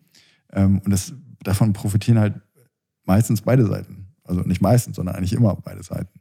Bedeutet, selbst als Mentor hast du, kriegst du neue Eindrücke, kriegst du ähm, ja vielleicht Herausforderungen, die du selber noch nicht hattest und in die du dich jetzt erstmal irgendwie reinarbeiten musst und es erweitert irgendwie dein Denkvermögen. Oder du kriegst Trends mit ähm, und Sorgen von jüngeren Leuten, wo du halt merkst, ach krass, ähm, wusste ich gar nicht, dass das jetzt überhaupt ein Thema ist und entwickelst dich halt da auch nochmal krass als Persönlichkeit. Also es ist, glaube ich, eine Win-Win-Situation für beide Seiten. Und da kann ich auch jeden einfach nur dazu raten, wenn ihr irgendjemanden habt, noch gar nicht mal zwingend in eurem direkten Netzwerk, einfach bei LinkedIn mal gucken, wen finde ich denn inspirierend? Wer schreibt vielleicht regelmäßig irgendwie geilen Content, der mir zusagt? Äh, wer hat eine, vielleicht auch eine Position, die ich spannend finde, ähm, wo ich sage, da würde ich gerne mehr drüber lernen, die einfach mal direkt anzuschreiben, und zu fragen, hey, ähm, hast du mal Lust auf einen Austausch? Und dann lernt man sich ein bisschen kennen und dann kann man halt fragen, ähm, ich suche irgendwie einen Mentor, halt, wäre das was für dich, ja oder nein? Ja. Also dieses Proaktive einfach mal anzugehen, das äh, kann ich einfach nur jedem empfehlen, das zu machen. Hm. Gibt es bestimmt auch Formulare, die du dann anbietest auf deiner Website hier nee, zum Unterschreiben. Genau. Du bist jetzt mein Mentor. nee, nee, nee zum, zum, Glück nicht. Nein, nein. Aber das ist tatsächlich auch eine, eine, eine Geschichte. Du mein Mentor man, sein? Ja, man, nein, vielleicht. Ja, nein, vielleicht äh, die gar nicht mal so verkehrt ist, äh, gerade wenn man sowas auf Unternehmensebene durchführt. Ähm, das mhm. habe ich jetzt auch schon mal so ein Mentorenprogramm begleitet ähm, als Trainer, da wirklich einen Vertrag aufzusetzen zwischen Mentor und Mentee und zu sagen, hey, wir wollen uns in dieser Regelmäßigkeit zusammensetzen. Mhm. Ähm, so sieht eine Vorbereitung aus. Ähm, so wollen wir uns treffen. Wir wollen, wollen wir uns treffen, wollen wir es via Teams machen. Äh, wer ist dafür verantwortlich, die Termine einzustellen und zu organisieren? Weil sonst hast du diese, dieser ja, Verlust von Verantwortung. Äh, der eine sagt, ach, ich dachte, du machst das, der andere sagt, ach, ich dachte, du machst das. Gerade der Menti traut sich dann vielleicht nicht, einen Termin einzustellen äh, beim Mentor, der dann irgendwie im, im C-Level hängt. Und äh, da dann vorher das einfach mal festzuhalten, ist ähm, extrem wichtig. Ja. ja, kann ich mir gut vorstellen. Wie ist denn das ähm, von, von, von der Arbeit, wie du, wie du generell arbeitest? Sind alle Termine, die du machst, in Person oder sind es auch in Person online. Okay, in Person online. Genau. Okay. Also ich mache äh, die One-to-One-Geschichten ähm, sind alle remote. Das heißt, es kann auch jeder aus Deutschland, muss nicht irgendwie in Hamburg sitzen, ähm, mhm. Deutschland, Bali, wo auch immer, ähm, kann das eigentlich mit mir machen. Ähm, bei den Gruppengeschichten versuche ich es auch grundsätzlich. Ähm, manche Unternehmen bestehen nicht darauf, aber legen halt viel Wert darauf, dass auch ein Teil davon in Person stattfindet. Das macht auch Sinn. Also ich kann den Mehrwert verstehen, ähm, dass man sich halt auch gerade in dieser Gruppe dann nochmal trifft, weil gerade wenn du mit Unternehmen zusammenarbeitest und du hast eine Gruppe, ähm, die zusammenfindet, die auch vorher gar nicht viel zusammen gemacht hat vielleicht, weil das nicht ein Team ist, sondern aus unterschiedlichen Abteilungen zusammengewürfelt, ähm, das schafft dann halt auch nochmal eine ganz andere Verbindung im Unternehmen. Und wenn die sich dann mal live treffen, ähm, ist es halt super, irgendwie abends dann nochmal irgendwie ein Bierchen zu trinken und so. Also das sind Sachen, ähm, die sind sehr, sehr, sehr wertvoll. Nicht nur für das Training an sich, sondern halt auch fürs Unternehmen allgemein. Hm. Das heißt aber auch, jetzt irgendwie solch, solch, ich stelle mir jetzt vor, in so einem Kontext von, von Video, macht man vielleicht äh, ganz andere Übungen als Übungen in, Person. Ich habe immer das Gefühl, was auch eigentlich ähm, vielleicht diese Corona-Phase aufgedeckt hat in der, also in der, in der Lehre, also nicht, dass ich es selber jetzt groß betrieben habe oder äh, entgegengenommen habe, aber was ich gesehen habe, was häufig probiert wurde, es wurde irgendwie eins zu eins das Konzept, was man gemacht hat, wurde probiert online zu machen. Mhm. Und da hat man das, was so fantastisch gut in Person funktioniert, ist verloren gegangen. Ja. Und das, was eigentlich fantastisch äh, an Möglichkeiten existiert, wurde nicht wahrgenommen. Also deswegen hat sich für viele auch diese Online-Lehre schlecht angefühlt. Was sind denn so Sachen, die du irgendwie online auch äh, einsetzt, wo du sagst, das kann ich vielleicht gar nicht in Person machen und vielleicht auch äh, gibt es naja, es ist einfacher vorstellbar, was man in Person machen kann, was man online schwer machen kann. Gerade in Gruppenkonstellationen, wenn nicht alle in einem Raum sitzen. Ne? Wenn mhm. du eine mhm. Gruppe erst, die so zusammensitzt, dann, ich meine, es gibt ja allerlei, wahrscheinlich, ich will es jetzt gar nicht spielen, aber in, also Möglichkeiten. So des, des Coachings. Es gibt, ich glaube, es gibt mittlerweile so viele Tools, ähm, um viele Prozesse digital abzubilden, ohne diese Prozesse einfach zu imitieren, so das, was du gerade meintest, eins zu eins zu übersetzen. Ähm, da bin ich kein großer Fan von, weil das einfach ähm, schwachsinnig ist. Die Motivation ist eine ganz andere, etc. Das heißt, du musst schon Modelle finden und Übungen finden, die halt digital funktionieren. Hm. Ähm, dadurch, dass ich das meistens so mache, dass die Sachen, die digital stattfinden, eher Gespräche sind ähm, eher Austauschgeschichten. Dann gehst du ab und zu mal so in kleinen äh, Breakout-Rooms rein, wo du mit kleiner, mehreren oder mit, mit ein paar Leuten an bestimmten Themen und Fragestellungen arbeitest ähm, und dann anschließend wieder in den großen Call reinkommst und das irgendwie besprochen wird.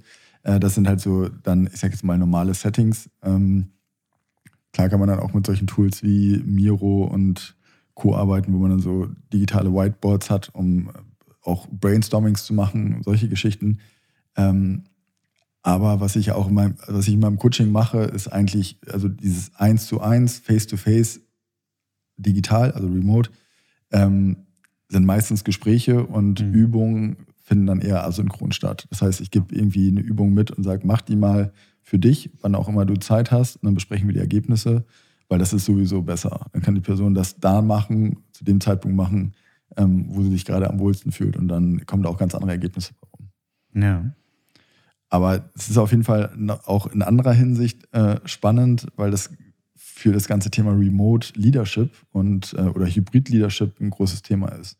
Ähm, du hast es gerade selber gesagt, man hat auch als zu Corona-Zeiten haben natürlich auch man selbst als Führungskraft versucht, die Meetings eins zu eins äh, digital abzubilden. Ähm, oder irgendwelche Brainstorming-Sessions oder solche Geschichten. Brainstorming ist vielleicht gar nicht mal so ein schlechtes Beispiel. Ähm, da standst du zusammen vor vielleicht einem Whiteboard, ähm, hast irgendwie Ideen gesammelt oder jeder hatte vielleicht ein paar ähm, Post-its und hat da irgendwie Sachen draufgeschrieben und dann hat man das irgendwie hingeklebt und es war eine Dynamik da, etc.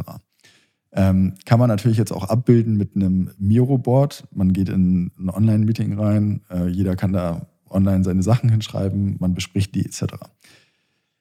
Was ich allerdings festgestellt habe, ist, ähm, dass man Sachen oder ich sag mal so, dass, dass Leute, die im Office schon äh, benachteiligt waren, dann auch weiterhin digital benachteiligt werden. Es gibt nämlich Leute, die sind natürlich introvertiert und ähm, die würden jetzt vielleicht gar nicht so ihre Meinung sagen wollen ganz am Anfang oder irgendwie was droppen. Das hast du im Office, das hast du dann aber auch dementsprechend remote und mhm. äh, digital.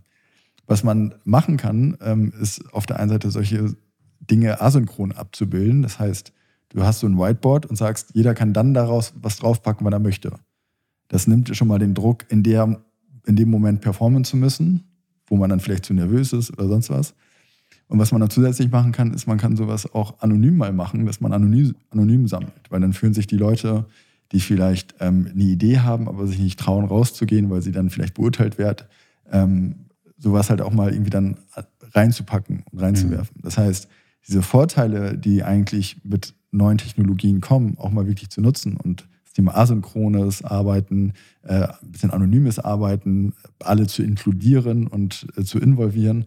Es kann viel, viel einfacher sein als vielleicht sogar im Office. Und sich das einfach mal bewusst zu machen, auch als Führungskraft, was habe ich denn eigentlich für Möglichkeiten, wenn ich ein hybrides oder komplett remotes Team führe, ähm, in der Umsetzung, anstatt eins zu eins alles zu adaptieren und genauso zu machen. Ja. Hybrid heißt in dem Sinne, dass nicht alle vor Ort sind oder was ist genau, genau Hybrid? Hybrid ist, Hybrid ist ähm, manche sind im Office, manche ja. sind ähm, im Homeoffice oder Vacation, was man heutzutage so macht. Ja, Vacation. Ja. Ist das ein Konzept, was du gut findest? Es gibt, ähm, es gibt, ich denke an eine besondere Person, die sei gegrüßt hier, die dieses Wort sehr gerne benutzt, die gerne sehr Vocation macht. Ja, ähm, ich glaube, das ist einfach typenabhängig. Es gibt Leute, die können, können das gut, können Von, was ist Vacation? Also erstmal. Ja, ist, eigentlich ist es, ähm, man, man, macht man nicht arbeitet, richtig. na, man, man arbeitet äh, tagsüber und ähm, abends genießt man das Leben irgendwo quasi im Urlaub. Meistens ist es sogar so gekoppelt, dass du halt sagst, ich bin drei Wochen weg, eine Woche davon arbeite ich ähm, remote von da aus und dann hänge ich zwei Wochen Urlaub mit dran. Das heißt, du kannst schon Mhm. ein bisschen mehr die ähm, Sonne genießen oder den Schnee, wo auch immer man dann hinreisen mag. Den Regen. Den Regen, das wird, ähm, die Person muss mir mal begegnen, die das gerne machen wollen wird, aber gibt bestimmt auch ein paar Leute. Bestimmt, ja. Ähm, ja, aber das ist halt äh, so das, das Konzept eigentlich dahinter und ähm, du musst halt ein Typ dafür sein, der diszipliniert genug ist, das auch dementsprechend durchzuziehen, trennen zu können. Und ähm, das kann halt nicht jeder. Genau gleich, genauso wie nicht jeder im Homeoffice arbeiten kann. Und äh, viele Leute sagen, ey, auch wenn die Möglichkeit da ist, ich möchte lieber im Office sein, weil das kann ich einfach trennen. Ich fahre zur Arbeit hin, komme von der Arbeit wieder nach Hause, weiß, ab jetzt ist Privatleben und ich mache mir keine Gedanken über die Arbeit. Ähm, manche kriegen es nicht hin, wenn sie zu Hause sind, ähm, ja, sich zu motivieren, zu arbeiten, ähm, machen lieber eine Maschine Wäsche an und äh, machen irgendwelche anderen Geschichten, irgendwie Haushaltssachen, was natürlich auch sinnvoll ist äh, oder ein guter Vorteil ist von diesem Thema Remote Work, dass man sowas halt zwischendurch mal machen kann, äh, wenn man halt diszipliniert damit umgehen kann. Ja. Und ähm, deswegen ist es halt reine Typenab rein typenabhängig, würde ich sagen, dieses ganze Thema Workation. Ich finde es grundsätzlich spannend. Ich habe auch Bock, ein bisschen mehr zu reisen und ähm, nebenbei zu arbeiten. Von daher, ähm, das ist dann aber ja nicht Workation, sondern das ist für mich dann halt einfach Remote Work. Ja. Das ist immer auch so die Sache. Für mich, äh, ich finde auch immer, das ist dann mehr Remote Work. Ja. Aber ja, Genau, Work- dieser, dieser Workation ist so ein neuer. Ja, das ist halt, das, ich glaube, das ist halt auch wirklich diese Kombination. Ich mache eine Zeit lang wirklich Urlaub, Urlaub, aber eine Zeit lang bin ich auch da und arbeite, damit du halt einfach deinen Aufenthalt ein bisschen verlängern Ja. kannst. Und Aber das macht eigentlich auch Sinn. Ja. Also das, das Konzept leuchtet mir ein. Ich glaube, für mich, für mich selber ist das so eine Sache, die, die kann ich schwer, schwer umsetzen, weil, weil häufig so in meinem, in dem, was ich mache, ist es, es ist gar nicht so kontinuierlich. Ich habe nicht irgendwie jeden Tag acht Stunden was zu tun, sondern manchmal gibt es halt Phasen, wo, einfach unfassbar viel ist. Das kann ich abarbeiten. Und dann bin ich ein bisschen in so einer Warteposition. Ja. Ich weiß nicht, wie das natürlich am Ende des Tages selbstverständlich kann man immer, immer was machen. Aber Klar. klar, aber klar wenn wir jetzt, sag ich mal, auch bei, kann ich mir vorstellen, wie das bei dir, wenn du irgendwie ein Coaching jetzt hast und das ist, steht aktiv an, dann ist da vielleicht eine höhere Vorbereitungszeit, dann ist das, da ist eine große Zeit und dann genau. ein bisschen, weiß nicht, ob es eine Art Nachbereitung gibt, aber dann ist vielleicht erstmal auch eine kurze Ruhephase, weißt du, weil du weißt, okay, nächste Coaching ist in, in einer Woche. Ja. Oder, oder so. Klar kann man dazwischen Werbekampagne machen. Genau. LinkedIn-Beiträge. Also man kann immer, immer, immer was machen, aber bei mir ist es auch so, so tröpfchenweise oder in den Phasen. Deswegen, ja, bin ich, muss ich eigentlich, gibt es gar nicht so einen Bereich, wo ich sage, oh, ich gehe jetzt weg und mache die erste Woche nur was. Mhm. So, es kann sein, nee, es wird gerade in der zweiten Woche interessant, aber das weiß ich. halt. Ja, aber ich glaube, das ist auch so das Ding von Selbstständigen. Ne? Ich glaube, wenn du angestellt bist, kannst du natürlich sehr, sehr klar sagen, okay, die Ja. Woche bin ich da und in der Woche bin ich im Urlaub. Ja. Ähm, als Selbstständiger sich wirklich Urlaub, Urlaub zu nehmen, so in dem Sinne, ich mache jetzt mal gar nichts, äh, zwei Wochen, ähm, bin ich leider noch nicht in der Situation, dass ich äh, das für mich selber arrangieren kann und äh, auch daran festhalten kann. Im Grunde will man ja auch gar nicht. Nee, das, was man macht, macht man ja ziemlich gerne. Richtig. Selbst wenn du sagst, du machst jetzt zwei Wochen, aber wenn du eine E-Mail bekommst und deiner anfragt, ich würde kein Coaching machen, sagst du, ja, aber fantastisch, machen wir sehr gerne. Ja. Ich habe in drei Wochen Zeit. Ja. Wo hast du gearbeitet? Total. Also Ja, so. deswegen, das, genau, und sowas macht dann halt Spaß. Ne? Also wenn Ja. du wirklich das machst, wofür du brennst und ähm, ja, das ist, glaube ich, auch gerade so das, das größte Thema äh, im, in der Arbeitnehmergesellschaft ähm, oder als Arbeitnehmer, Arbeitnehmerin, ähm, dieses Thema Motivation und äh, ich habe Bock und ich bin erfüllt von der Arbeit oder mache ich das jetzt einfach nur, um meinen äh, Paycheck am Ende des Monats zu bekommen und über die Runden zu kommen und mein Escape ist eigentlich Urlaub und Freizeit. So. Ja. Und ähm, ich glaube, das hat man halt als Selbstständiger nicht, weil man sich ja auch einfach sehr, sehr proaktiv ausgesucht hat, genau das zu machen, was man macht. ja. Was würdest du machen, wenn du quasi morgens aufwachst, du weißt, also du müsstest dich um keinerlei äh, Sachen sorgen wie, wie Geld oder sonst was. was. Was würdest du an dem Tag machen, wenn du nicht arbeiten müsstest? Wenn ich nicht arbeiten müsste. Ja. Oder andernfalls, was würdest du sagen, ist so die, die intrinsische Motivation, die du so in dir, in dir hast, worauf du Bock hättest? Also tatsächlich ist das, was ich vorhin schon meinte mit der Vision, einfach Leute zu supporten, zu einer geileren, authentischen, bewussteren Persönlichkeit zu werden. Ähm, ich habe tatsächlich so einen kleinen, kleinen Mini-Traum, der vielleicht irgendwann mal wahr wird oder nicht. Ich würde ganz gerne irgendwo in Frankreich, Italien oder so mir ein altes äh, Landgut äh, kaufen und das renovieren und äh, ein bisschen schick machen und das zu einem Co-Living Space ähm, ja, zu, zu gestalten, wo Leute, die Bock haben, die vielleicht selbstständig sind oder auch äh, remote äh, arbeiten können, ähm, digitale Nomaden sind, wie auch immer, dahin kommen können, sich austauschen können, ähm, so ein Creative Space haben, ähm, aber auch zeitgleich einfach eine schöne, gute Zeit, weil es halt einfach eine coole Location ist. Und da habe ich Bock, sowas auf die Beine zu stellen und nicht irgendwie zu kaufen, sondern halt gerne selber renovieren und Hand anlegen und die eigenen Vorstellungen irgendwie mit einfließen zu lassen. Das ist mega. Wir sind im, in dem ersten Podcast, sind wir irgendwie auch dahin gekommen. Ja, irgendwie sind wir auch, ich weiß nicht wie, aber. Ich weiß auch nicht mehr wie. Ja.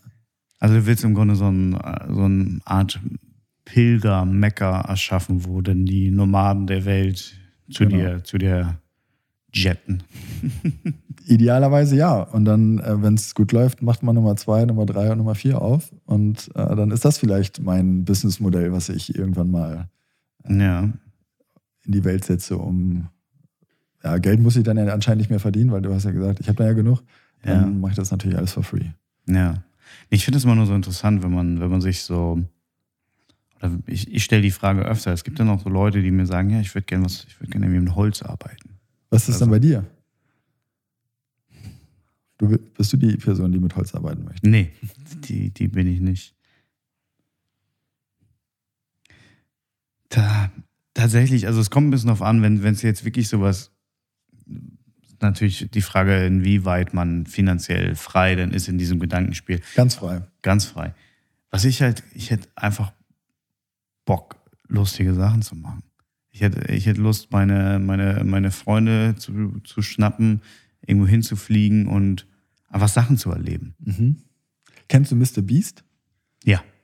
Sowas, sowas. Sonst, da hatte ich auch mega Bock drauf. Sowas. Einfach zurückzugeben, Leuten irgendwie auf lustige Art und Weise eine Freude zu machen, ein bisschen Gamification mit reinzubringen. Ja.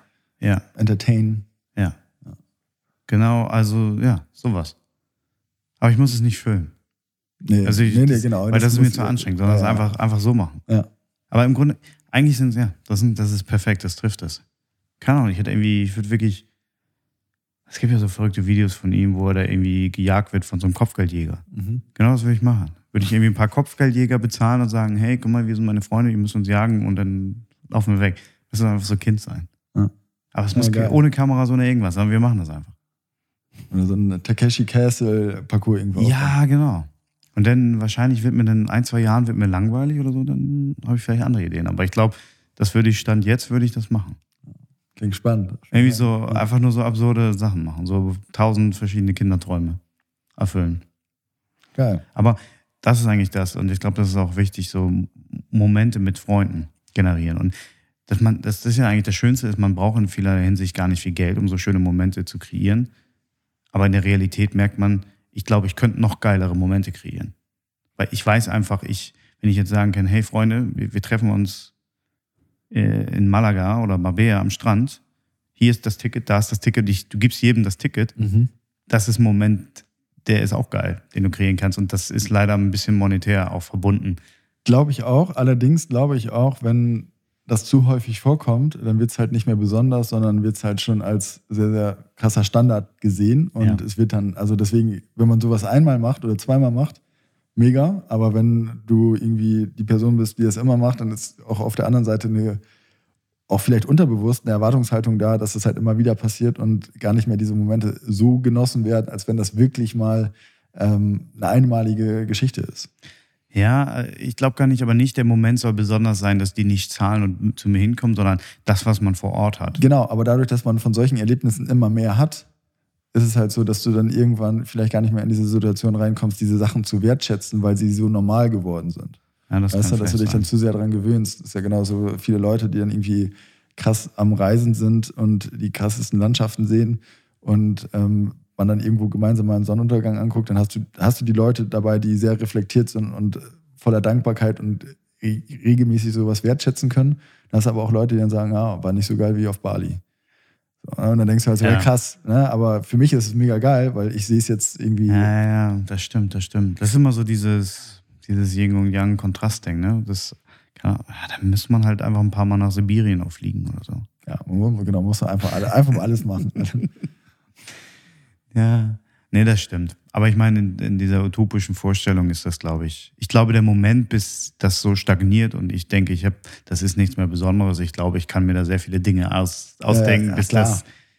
das, das. Du meinst, Mr. Beast. Man fragt sich auch mal, wie, wie kann es denn krasser werden? Ja. Und dann irgendwie, irgendwie schafft das ja auch bisher krasser zu werden. Das stimmt. Wobei Also ich gucke seine Videos eigentlich, also für mich ist es immer zu viel und zu viel. Ja, auch, ja, ja, ja, total. Aber ich, ich gucke mir auch immer eher so die, die Short-Videos an, äh, die dann irgendwie bei YouTube Ja. kommen für, keine Ahnung, so eine Minute oder so. Die meisten Sachen, die, oder es gibt ja auch andere Leute, die, die ähnlich ticken wie er. Ähm, was ich dann immer so am coolsten finde, ist, wenn er dann den Einkauf von irgendeiner Person einfach so bezahlt. Ja. Und so, so, so, so Kleinigkeiten im Alltag, wo ich so denke, ja, mega geil. Anstatt dass jetzt irgendjemand in so ein Spiel rein muss, um dann irgendwie äh, der, der am längsten seinen Finger am Auto hält, gewinnt dann anschließend das Auto. Und das wird dann immer schwieriger und so weiter und so fort. Aber ist auch natürlich irgendwie interessant und lustig, aber eigentlich finde ich es halt viel, viel geiler, wenn man irgendwie so, so Dinge zurückgibt oder in Amerika die von Tür zu Tür läuft und äh, den Leuten die Miete einfach so bezahlt, in die Hand, bar in die Hand drückt und sagt, Mhm. hier ist die Miete für die nächste Woche. Und die dann komplett durchdrehen. Und ich glaube, auf sowas hätte ich halt auch Bock, einfach hier in Deutschland, wenn ich genug Kohle hätte, einfach mal zu sagen, hey, hier, äh, viel Spaß, kauf dir das Auto, was du unbedingt brauchst, um mit deinen Kindern regelmäßig äh, irgendwo hinzufahren oder irgendwas zu machen. Äh, wenn du das hast, auf jeden Fall äh, lauf gern bei mir vorbei. Ich glaube nicht, dass du äh, das nötig hättest. Ich glaube, da, würde ich irgendwo anders vorher, glaube ich, Ah. schaffen. Es tut mir leid, Jan. Ah, doch, doch. Kommt aufs Au- Auto drauf an. Ja, ah, das stimmt. Aber das sind jetzt so, so verrückte Vorstellungen. Weil am Ende ist es, das, das Schöne ist ja, man, die, viele der schönen Momente, die man so hat, das ist, ist nicht, äh, weiß nicht, ich denke jetzt nicht daran, wie habe ich mir das und das gekauft, Ja. sondern sind die so- so- Momente, das sind ja. die Momente. Ja. Und ich muss sagen, für mich, weil du meintest gerade Sonnenuntergänge, das, das sind solche Sachen. Total. Für mich, also ich glaube, ich bin so ein Sonnenuntergangsfetischist. Ja. Also das ist für mich so eins der schönsten Dinge. Ja, bei mir auch. Sonne, Sonnenuntergang, Sonnenaufgang und äh, klarer Sternenhimmel. Ja. Da kann ich ewig irgendwie liegen mit einem Wein in der Hand, einfach äh, Sternenhimmel Ich will ja unbedingt nochmal nach Hawaii, weil angeblich sollen da, soll da der, also mit eins der schönsten äh, Sternhimmel sein. Krass. Weil die ganze Insel ist, äh, hat ja sehr viele so auch Sternwarten und anscheinend die Lichter aufgrund der, der Forschung, die da gemacht wird, ist eh recht gedimmt oder die haben äh, spezielle Lampen eingesetzt, die nicht ganz so viel dann reflektieren. Also die, die Gesamt, also die Lichtverschmutzung ist Mhm. sehr, sehr gering auf der Insel. Und du bist äh, auf diesen Bergen oder auf dem Vulkan, wo du oben bist, über der Wolkendecke. Krass, ja. Das heißt, du hast auch immer, immer Sternhimmel und abhängig, abhängig dann jetzt noch vom Mond hast du da. Also es soll absurd sein. Ja. Krass. Ja, oder sowas wie Polarlichter, ne? Auch mega, hätte ich auch mega Bock drauf, das mal zu sehen. Ja. Ja. Okay, das scheint bei dir jetzt nicht so der ja, ist, sein, also, ja, also Hawaii reizt mich jetzt mehr Ja, okay. für so, für so Sternenhimmel. Also finde ich noch beeindruckender, so, so das in, in vollumfänglich so diese Sterne zu sehen. Ja. Wo man wirklich mal, also das hat man hier in Hamburg selten. Das ist mehr so, wenn man nach Geesthacht oder so rausfährt, dass man auch mal die Milchstraße sieht. Mhm. Ich meine, ich, wahrscheinlich viele Leute haben noch nie die Milchstraße gesehen. Stimmt. Ja. Also Außer- so also auf Bildern. Oder in der Werbung. Oder in der Werbung. Milky Way oder so. Ja. Aber ich finde es immer so, dieser Gedanke so beeindruckend. Ich meine, wir se sehen das gar nicht mehr so. Also weil wir so große Lichtverschmutzung und sonst was haben. Ja. Ich meine, das ist so eine, jedes Mal, wenn man da hochguckt und sieht immer in- an so besonderen Abenden den Sternenhimmel und denkt so, oh krass. Ja. Das irgendwie relativiert das ganz schön viel. Wenn ich mir vorstelle, wenn man das alltäglich irgendwie oder alle paar Wochen mal so sehen würde, einfach in seinem Leben, was du ja in der Stadt faktisch nie hast. Ich glaube, ich glaub, das wird die Menschen verändern. So weit würde ich jetzt nicht gehen, aber. Doch, ich gehe so weit. Na gut, jeder hat seine Theorie. Nein, aber ich glaube schon, das, das macht schon was mit einem. Ja, total. Also es, ich so glaube, aber ich glaube insgesamt ähm, braucht es mehr Dankbarkeit sowieso in der gesam- gesamten Gesellschaft. Und ich glaube, das ist gerade der größte Knackpunkt, äh, wo man dran arbeiten dürfte. Und deswegen ähm, bin ich froh, dass es mittlerweile auch so super viele Coaches gibt, die in jeglicher Situation irgendwie unterstützen, sei es Ernährungscoaching, äh, Führungskräftecoaching, allgemein Persönlichkeitsentwicklung, Business-Coaching, whatever, ähm, um halt das Thema Bewusstsein äh, mehr zu stärken und zu fokussieren. Weil ich habe tatsächlich mal, um einmal jetzt kurz in eine andere Richtung abzudriften, ähm, ja, so eine kleine eigene Theorie aufgestellt, dass man eigentlich so die west- westliche Gesellschaft in äh, drei Bereiche aufteilen kann. Äh, das eine ist, das sind die vermeintlich Zufriedenen, dann hast du die Unzufriedenen und dann hast du die Zufriedenen. Und äh, die vermeintlich Zufriedenen, die tauchen häufiger so in zwei Schubladen, sag ich jetzt einfach mal, äh, auf. Die erste Schublade ist so ein bisschen Rich Kids. Ähm, Papa ist Jurist, Mama ist Jurist ähm, und äh, Justus muss auch Jurist werden ähm, und macht es dann halt auch und ähm, wird sich ihn fragen, ob er glücklich ist. Er sagt ja. ja. Man kann auch ein bisschen dann Papas Geld ausgeben, ein bisschen durch die Gegend fahren mit Porsche etc. Und ist an sich glücklich, aber würdest du mit ihm mal so ein wirkliches tiefergehendes Coaching machen oder auch vielleicht eine Psychotherapie, wie auch immer, äh, würdest du halt sehr, sehr schnell rausfinden, gemeinsam mit ihm, dass das vielleicht gar nicht so sein intrinsischer Wunsch ist, sondern dass er viel lieber äh, Musical-Darsteller sein wollen würde. Aber es nicht macht, weil der externe Druck ähm, oder die externe Erwartungshaltung einfach ihn so sehr geprägt hat, dass er es einfach macht. Das gleiche ist, ähm, wo du es noch sehen kannst, ist die zweite Schublade. Leute, die auf dem Dorf geblieben sind, die eine Ausbildung gemacht haben, die dann ähm, die erste Jugendfreundin oder den ersten Jugendfreund geheiratet haben, mit 25 eine Familie gegründet, Haus gebaut. Alles cool. Ähm, Habe ich auch überhaupt nichts gegen. Gegen beide Schubladen jetzt ehrlicherweise auch nichts. Ähm, aber da merkst du es halt auch, dass die vermeintlich zufrieden sind. Würdest du die fragen, ja klar, ich bin happy, ich habe einen Job, ich habe eine Familie, ich habe ein Haus, ich habe einen Mann, äh, wir können zweimal im Jahr irgendwie in den Urlaub fahren ähm, und können irgendwie das Leben genießen, mega cool. Ähm, auch da würdest du mit denen ein bisschen tiefer arbeiten, würde was anderes bei rumkommen. Das merkt man zum Beispiel, wenn Leute äh, mal auf Fortbildungen sind, ähm, da eine andere Person kennenlernen und dann denken, boah, du bist ja so anders als mein Partner, ich finde dich so attraktiv und so, so charakterlich anziehend, ähm, mega krass. Ne? Sowas habe ich mir eigentlich schon immer gewünscht. So eine sehr noch krasser gebildete Persönlichkeit, whatever, kommen dann nach Hause, sehen die eigene Frau, den eigenen Mann und denken so, boah, krass, das ist komplett das Gegenteil von dem, was ich da eigentlich kennengelernt habe und sind dann in so einer Situation, wo sie merken, krass, eigentlich bin ich gar nicht happy mit dem Leben. Eigentlich will ich was anderes. Eigentlich brauche ich irgendwie was anderes. Und dann werden die Leute halt unzufrieden. Und aus diesem Unzufriedenen kannst du halt nicht zurück in dieses vermeintliche Zufrieden, sondern du hast nur die einzige Möglichkeit, die du hast, ist in dieses, diesen ganz normalen Zufriedenheitsstatus reinzukommen. Kommen aber meiner Meinung nach sehr, sehr wenige. Das heißt, du hast auf der einen Seite, ich sage immer so 30 Prozent vermeintlich zufriedene Leute da draußen. Wenn du die fragst, alles cool, alles happy und völlig fein, wenn das, wenn das sich für die gut anfühlt, würde ich jetzt auch nie da irgendwie gegen anstecken und sagen, äh, aber das, was du machst, ist totaler Quatsch. Dann hast du die Unzufriedenen. Das sind so 60 Prozent ungefähr, 65 Prozent vielleicht. Das sind die Leute, die sich super gerne beschweren über alles Mögliche, sagen, ah, scheiß Job, freuen sich auf Freitag, die hassen Montag, die treffen sich in irgendwelchen Stammclubs, ähm, um über Chef, äh, Arbeit, äh, Beziehung, keine Ahnung was, ähm, sich auszukotzen, sich gegen, gegenseitig zu motivieren, ähm, sich darüber auszulassen, anstatt diese Energie zu nutzen, um was zu ändern. Mhm. Aber das wäre ja zu einfach. Und ähm, die kommen da halt nicht raus aus dieser. Und wir würden diese Leute auch mal ein bisschen mehr dankbar sein für das, was sie haben, weil die sich über sehr, sehr viele Sachen beschweren, die eigentlich ja First World Problems sind, die vielleicht 90 Prozent der Bevölkerung auf der Welt gerne hätten.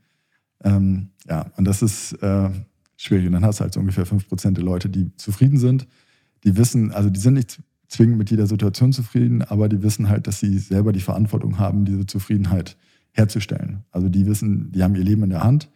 Was die machen, äh, kann sie glücklich machen oder unglücklich. Und es ist nicht von einer externen äh, Quelle dementsprechend abhängig. Ja. Natürlich, ja, interessante äh, Theorie. Natürlich das Beispiel, was du meintest mit, man geht auf eine Fortbildung und äh, lernt da jetzt jemanden anderes kennen. Das, das kann natürlich auch Effekte haben, einfach daraus, wenn man äh, zehn Jahre in einer Beziehung ist. Klar. Äh, das äh, ganz, ganz äh, unterschiedliche Aspekte. Und das ist natürlich immer die Frage, wo, wo kann man wirklich sagen, dass jemand echt zufrieden ist und sind nicht alle vermeintlich zufrieden? Ich glaube, ich, ich glaube, die, die Unterscheidung ist eigentlich, ja. du kannst sagen, du bist zufrieden, wenn du für dich festgestellt hast, dass du dein Leben selber in der Hand hast.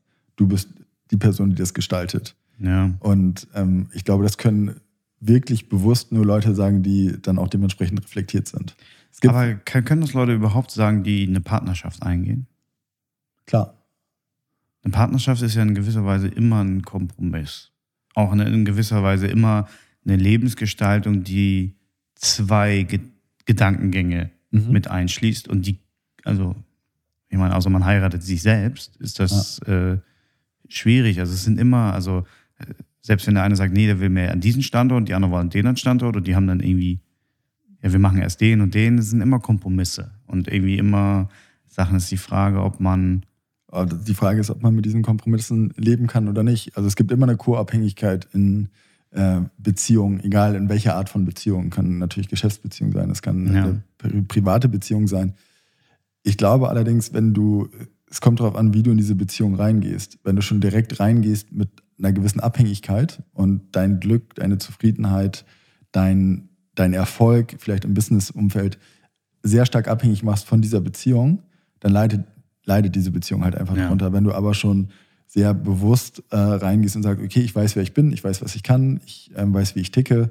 Ähm, und schön, wenn ich dann irgendwie eine, in einer Beziehung bin, eine Freundin habe und äh, die mir dementsprechend auch gute Gefühle vermittelt und man gemeinsam irgendwie noch stärker ist ähm, und noch zufriedener ist, ist es aber so, dass wenn ich dann sage, man geht durch was auch immer raus aus dieser Beziehung, dass man es dann trotzdem schafft, auch alleine klarzukommen. Und nicht zu sagen, ich falle jetzt in die Opferrolle und ähm, mache mich abhängig von dieser Person und egal, immer wenn die mit dem Finger schnippst, bin ich wieder da und äh, so, solche Geschichten. Das ist halt, glaube ich, genau das, dieser Unterschied zwischen, es gibt eine Abhängigkeit, aber diese Abhängigkeit sollte nicht ähm, die Zufriedenheit irgendwie beeinträchtigen. Mhm. Deswegen sage ich auch immer Leute, die in einer Beziehung oder die Single sind und nach einem Partner suchen, die sollten erstmal mit sich selbst zufrieden sein und glücklich sein, anstatt das Glück dann irgendwo anders zu suchen und zu sagen, okay, jetzt bin ich happy, weil jetzt habe ich eine Freundin oder einen Freund oder wie auch immer. Sondern erstmal zu sagen, ey, ich bin glücklich mit meinem Leben und alles, was dazu kommt, kommt dazu. Ja, ja. Ist ja generell so häufig, unabhängig jetzt von Beziehungen, aber häufig werden dieses Glücklichsein wird so externalisiert und auf einen Moment in der Zukunft gelegt. Ja. Wenn das eintritt, dann bin ich, dann habe ich wieder Ruhe. Wenn der und der Moment kommt, wenn ich das geschafft habe, dann kann ich erst wieder zufrieden sein. Das ist eigentlich auch mal eine, eine, falsche Sache, weil wenn der Moment gekommen ist, hat man schon wieder den nächsten Punkt, der, der danach folgt, wo man das wieder drauf bringt. Man muss halt irgendwie schaffen, in dem Hier und Jetzt irgendwie mit sich zufrieden zu sein, ja. Das stimmt. In welche Kategorie packst du dich denn?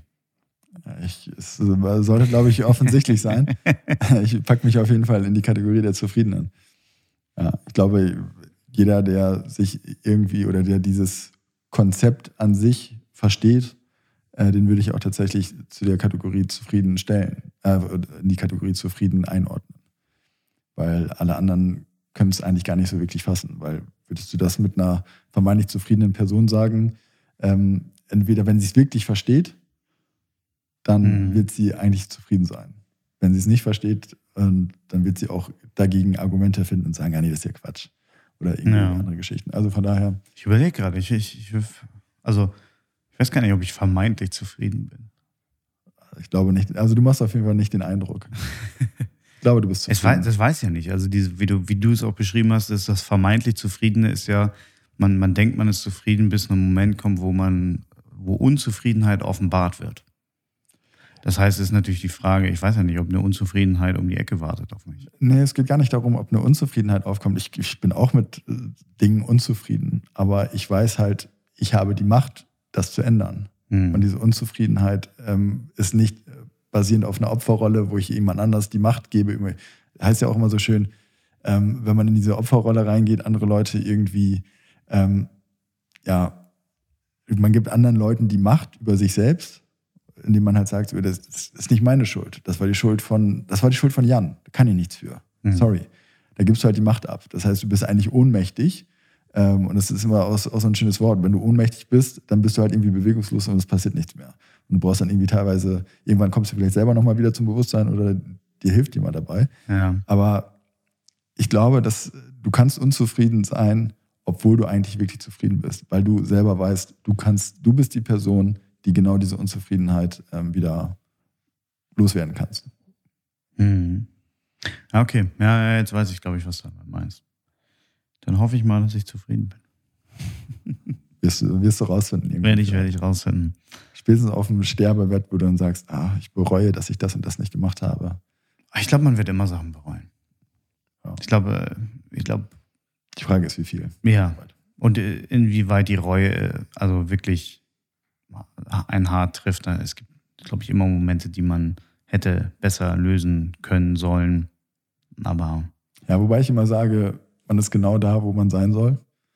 Äh, das alles sollte passieren, so wie es passiert ist. Mhm. Und deswegen, ich gehe auch mit, tatsächlich mit so einer Einstellung durchs Leben, dass ich sage, äh, es gibt tatsächlich, ich bin ein großer Fan, ähm, großer Minimalismus-Fan und zusätzlich auch großer Fan ähm, des Stoismus oder Stoizismus, äh, wie man es eigentlich, glaube ich, auf Deutsch sagt. Ähm, und da gibt es halt ein so, ein so ein Sprichwort auf Latein, das wurde, glaube ich, sogar erst nachträglich von Friedrich Nietzsche in den Raum geworfen und äh, den Stoikern zugeordnet. Das nennt sich Amor Fati.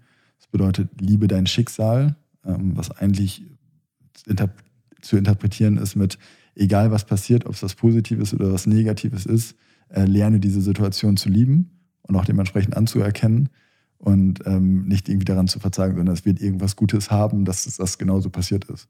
Und so gehe ich auch durchs Leben. Wenn irgendwelche Schicksalsschläge passieren, dann klar, da bin ich traurig, darf man auch sein, aber dann trotzdem daran irgendwie was Positives zu sehen und zu sagen, okay, es sollte vielleicht jetzt genau mich treffen, weil ich stark genug bin, damit umzugehen oder irgendwie solche Geschichten. Und äh, so gehe ich halt auch durchs Leben und ich glaube, dass alles so kommen soll, wie es kommen soll. Und äh, ja. Naja. Natürlich, wenn in der Formulierung ist natürlich ein starker, nein, das Wort so geformt, dass das im Grunde ist eine Art Vorbestimmung. Ich meine, Schicksal, ich, ich reibe mich immer so gern mit diesem Wort. Schicksal ist, das bedeutet so, dass entweder es, äh, etwas geschrieben ist oder in dem Moment entschieden geschrieben wird. Mhm. Aber das, das, das sei irgendwie so ein größerer ich, also ich denke schon, dass das, äh, das Schicksal in einer gewissen Art und Weise eine Rolle spielt im Leben, ja. Hm. Ich, ich sträube mich immer so ein bisschen davor, weil ich das Gefühl habe, das ist eher, das ist so egozentriert, wenn man denkt, das ist irgendwie für einen positiv oder negativ oder generell für einen geschrieben. Dass so, dass es ein Schicksal gibt. Ja, das, das heißt ja nicht, dass man sich äh, insgesamt einfach dem Leben hingibt und nichts macht, so nach dem Motto, nee. ich, du, Hände hoch, ich lebe einfach. Was das ist ja der passiert. Nihilismus dann im Grunde, ja, wenn man genau. sagt, das hat eh keinen Sinn und deswegen mache ich nichts. Ja, aber sozusagen, okay, das, was passiert, passiert aufgrund der Sachen, die ich vorher gemacht habe, ja. aufgrund des Umfelds, in dem ich irgendwie unterwegs bin. Ähm, aber du kannst es ja nicht hervorsehen. Du, du, du kannst ja nicht sagen, ich weiß ganz genau, wenn ich in die Richtung laufe, dann passiert das und das. Und wenn ich in die andere Richtung laufe, dann passiert das und das. Es kann genauso gut andersrum sein. Und dann ja. denkst du halt so, ja, und deswegen glaube ich, die Wege, die man einschlägt, die Entscheidung, die man trifft, die soll ein, sollen genauso sein. Man soll genauso an dieser Stelle jetzt sein, wir sollen, wir sollen jetzt einfach den zweiten Podcast hier aufnehmen, weil er qualitativ einfach viel, viel, viel besser als der erste ist. Und äh, das sollte alles genauso glaubst, kommen. Du glaubst also, das ist Schicksal ja, lass es, nenn es Schicksal, nenn es, wie auch immer du es nennen magst. Ich glaube, alles passiert für, für einen bestimmten Grund. Hm. Ja. ja. Musst du dich nicht mit anbefreunden? Ich, äh ich Ich, ich bin damit happy. Ich, ich würde den, ich ende den Satz anders. Alles passiert. Ja, alles passiert. für mich ist alles passiert, ja. ja. Um, Ob es da einen Grund für geben muss, weiß ich nicht. Aber alles passiert. Und das Ding ist halt, ähm, was, was man auch noch dazu sagen kann, ist, es gibt ja auch so viele Leute, die dann sagen, ähm, ja, es ist ja, wie es ist. Ja, kann ja nichts dran ändern. So, das ist ja, das ist dann wieder so diese, eine Scheißegal-Haltung. Das ist mhm. Äh, die halbe Wahrheit. Ja, es ist, wie es ist. Die Situation da draußen ist genauso, wie sie jetzt gerade ist. Ähm, es ist jetzt gerade irgendwie weiterhin in der Ukraine Krieg. Es ist schwierig, die Immobilienpreise sind schwierig, wenn man sich eine Immobilie kaufen möchte, etc. Ähm, das ist der Status quo oder das ist der Status jetzt gerade. Aber was eigentlich viel wichtiger ist, wie gehe ich damit um und was tue ich dazu? Also zu sagen, okay, Beispiel, ähm, du möchtest gerne Tennis spielen gehen, freust dich draußen, Platz gebucht, ähm, Wettervorhersage super geil und ähm, stehst morgens auf und es regnet in Strömen. Dann denkst du, ja, fuck, was ist das denn jetzt? Ähm, und das ist halt eigentlich schon falsch, weil es ist, wie es ist. Mhm. Es ist Regen da. Du kannst an dieser Situation nichts ändern. Aber was du halt ändern kannst, ist, wie du damit umgehst und was du damit tust. Und zu sagen, ja, okay, es regnet, H2O, was vom Himmel kommt, that's it. Und okay, ich skippe heute Tennis, buche mir morgen einfach einen Platz. Oder, ey, lass uns in die Halle gehen, spielen wir in der Halle.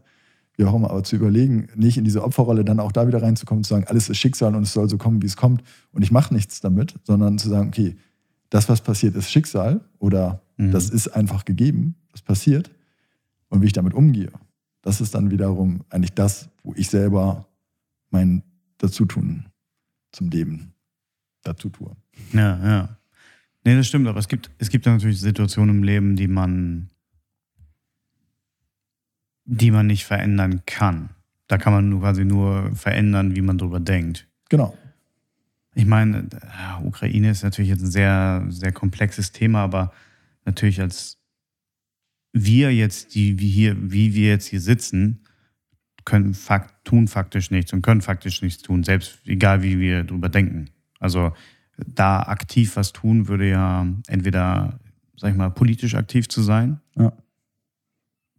vor Ort irgendwie aktiv zu sein, oder also dann wäre es ein, ein echter Eingriff darin. Aber andernfalls kann man sich ja schwer, schwer in solche Sachen einbringen. Jetzt sowas wie beim, das Beispiel mit dem Tennis, da kannst du ja aktiv eine Entscheidung treffen und sagen, ja, wir gehen zum Beispiel in die Halle.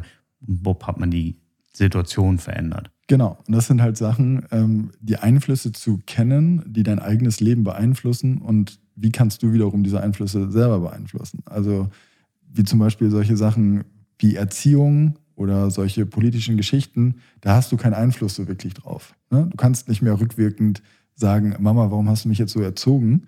Ähm, ich guck mal, wie ich bin. Aber du hast jetzt die, die Macht, mit dieser Information, mit dieser Situation umzugehen. Du hast die Macht zu sagen, ähm, es ist mir egal, was in der Ukraine passiert. Du hast die Möglichkeit zu sagen, es ist mir nicht egal, ich möchte mich irgendwie engagieren, ich möchte spenden, ich möchte politisch aktiv werden, whatever. Ähm, genauso wie du sagen kannst, ich wurde vielleicht nicht gut erzogen, aber ich habe jetzt die Möglichkeit zu sagen, ich mache was. Ich komme mhm. raus aus ist weiterhin wieder diese Opferrolle. Ähm, entweder sage ich, die Welt ist scheiße, alles ist kacke, ähm, oder ich sage, okay, die Welt ist so, wie sie ist, aber das, was ich jetzt mache, wie ich denke, wie ich handle, das ist meine eigene Sache. Mhm. Und ich glaube, das müssen halt viele einfach stärker lernen an, und damit irgendwie umzu, äh, ja, nicht umzugehen, sondern ähm, lernen, das zu verstehen und dann auch dementsprechend danach zu agieren und zu handeln. Ja. Wie bist du denn, du meinst von den Sto Stoism oder wie ja, Stoizismus? Stoizismus. Nee. Ja. Ich glaube, heißt es auf Deutsch. Bin jetzt nicht zu 100% sicher. Wie bist du denn da dazu gekommen? Ich, ich mir fällt gerade nicht ein. Ich habe äh, dieses bekannte Buch, wenn man eh immer googelt, das die Welt verändert, sind Bücher der Welt. Ähm, es gab doch den einen, ah, ich glaube Kaiser war er nicht, aber Kriegsherr Okay, dann bin ich auch überfragt, um ehrlich zu sein. Müssen wir jetzt mal ChatGPT fragen. Ja, ja. Ähm, Komme ich gerade nicht drauf, der seine Lehren aufgeschrieben hat. Ich weiß nicht, ob Marcus Aurelius? Ja, ist das Stoiker gewesen? Ja. Marcus Aurelius, ja, genau, den meine ich. Ja. Den also, falls, falls du den meinst. Ja, den meine ich. Genau. Den meine ich. Ja, das ist, äh, glaube ich, einer der bekanntesten äh, Stoiker. Ja. ja. Genau. Den habe ich gelesen. Hast du gelesen sogar? Ja, ja, ja. Ja, krass. Perfekt. Ähm, zweimal, weil es gibt ja unterschiedliche Übersetzungen. Ja, es gibt, glaube ich, so Meditation heißt das, glaube ich, tatsächlich auch, die Ja. äh, Geschichten. Und ähm, ja, super spannend. Auch genau, das habe ich gelesen. Und dann gibt es noch E- Epitikus, heißt das, glaube ich. Bin jetzt mal nicht zu 100% äh, sicher, wo es, es gibt halt sehr, sehr viele Schriftstücke genau aus dieser Zeit, wo man halt sagt, krass. Und vor allem, wenn man überlegt, wie alt die sind ähm, und was für Tipps die mitgeben, die einfach zur heutigen Zeit immer noch brandaktuell sind, ist krass. Also Meditation von dem war, Ja, das war, war schon echt absurd. Weil es ja auch so um Zwischenmenschlichkeiten geht, wie gehe ich Mhm. mit Freunden, Kollegen, also so. total. Also, vor allem verstehe ich gar nicht, wie konnte er da irgendwie einen Kriegsheer führen und nebenbei noch sowas schreiben. Ja. Und das auf Latein. Und das auf Latein auch noch. Ja, krass. ja. Nee, schon verrückt. Nee, ich bin tatsächlich ähm, über YouTube äh, an das Thema angekommen, weil ich so ein äh, YouTuber gefolgt bin, der halt viel darüber erzählt hat. Mhm. Und ähm, ich dann auch Weißt du, wie der hieß noch? äh, Andrew Kirby, ähm, ist auch so ein noch recht junger Dude, der auch viele Sachen ausprobiert und macht. Und der hat dann auch, was ich jetzt auch teilweise mal gemacht habe, ist eine etwas andere Story, aber ähm, Dopamin-Detox ähm, zu machen, also 24 Stunden einfach gar nichts machen. Ähm, das habe ich tatsächlich, als ich Anfang letzten Jahres in Thailand war, gemacht. Ähm, mich quasi eingesperrt. Das Einzige, was, du machen, was ich für mich selber zugelassen habe, ist, ich durfte journalen, also ein bisschen Gedanken runterschreiben und äh, ein bisschen schlafen. Aber ansonsten kein, kein Handy, keine Kamera, nicht spazieren gehen, nichts essen, nichts, also noch trinken auch, äh, Wasser trinken. Ähm, und that's it. Und äh, ich saß dann da Aber nichts essen, nur trinken. Nee, genau. Nichts essen, nur trinken, um halt den Dopaminkick ähm, auszusetzen. Weil egal, was du machst, ob du spazieren gehst, ob du, äh, natürlich klar, Smartphone sowieso, ähm, Essen gibt dir alles irgendwie einen Dop Dopaminkick. Und das Ja. halt einfach mal so komplett auf ein Level runterzufahren, was ähm, ja dann eigentlich nicht, wo Dopamin angefühlt eigentlich nicht mehr vorhanden ist. Äh, ist sehr, sehr spannend. Ähm, ich saß dann da irgendwie, habe eine Stunde irgendwie Ameisen an meinem Balkongitter laufen beobachtet und äh, fand das irgendwie mega spannend. Habe mir super viele Sachen irgendwie aufgeschrieben, äh, Gedankengänge, die man dann hatte und irgendwie gemerkt, dass auf einmal so die Kreativität wieder zurückkommt, die man vorher eigentlich nicht hatte, Mhm. weil man einfach in, im Daueralarm ist und immer wieder von irgendwelchen Sachen ja, äh, abgelenkt wird. Und ähm, tatsächlich war es dann so auch so im Nachhinein, die Zeit danach, sollte man sowieso dann irgendwie wieder runterfahren, also auch äh, den Konsum weiterhin unten lassen, was das Smartphone und Co. angeht. Ähm, und da habe ich halt auch schon gemerkt, das ist, ist krass, also das einmal so zu resetten, ähm, kann ich auf jeden Fall auch jedem empfehlen. Aber reichen 24 Stunden für so ein Reset? Ja. Ja. Also es gibt auch Leute, die machen das dann irgendwie nur zwölf Stunden oder so, oder die machen eine ähm, etwas, ich sag mal, einfachere Version, indem sie spazieren gehen dürfen oder irgendwelche anderen Geschichten machen dürfen, was äh, versuchen erstmal die größten Dopaminauslöser äh, zu killen und kleinere zuzulassen. Ich habe mir halt die komplette Trennung gegeben. Krass. Also kann ich auf jeden Fall empfehlen, sowas mal zu machen, solche Dinge einfach mal auszuprobieren. Ja, das ist abgefahren. Wo du, ja, man, man, man ist eigentlich konstant, wird man befeuert. Ja. Ich meine, wahrscheinlich, was ist der größte? Ist das Smartphone? Wahrscheinlich, ne? Ja. Denke ich auch. Instagram. Instagram, TikTok, Habe ich nicht. LinkedIn, LinkedIn, Habe ich mich bisher fern von gehalten.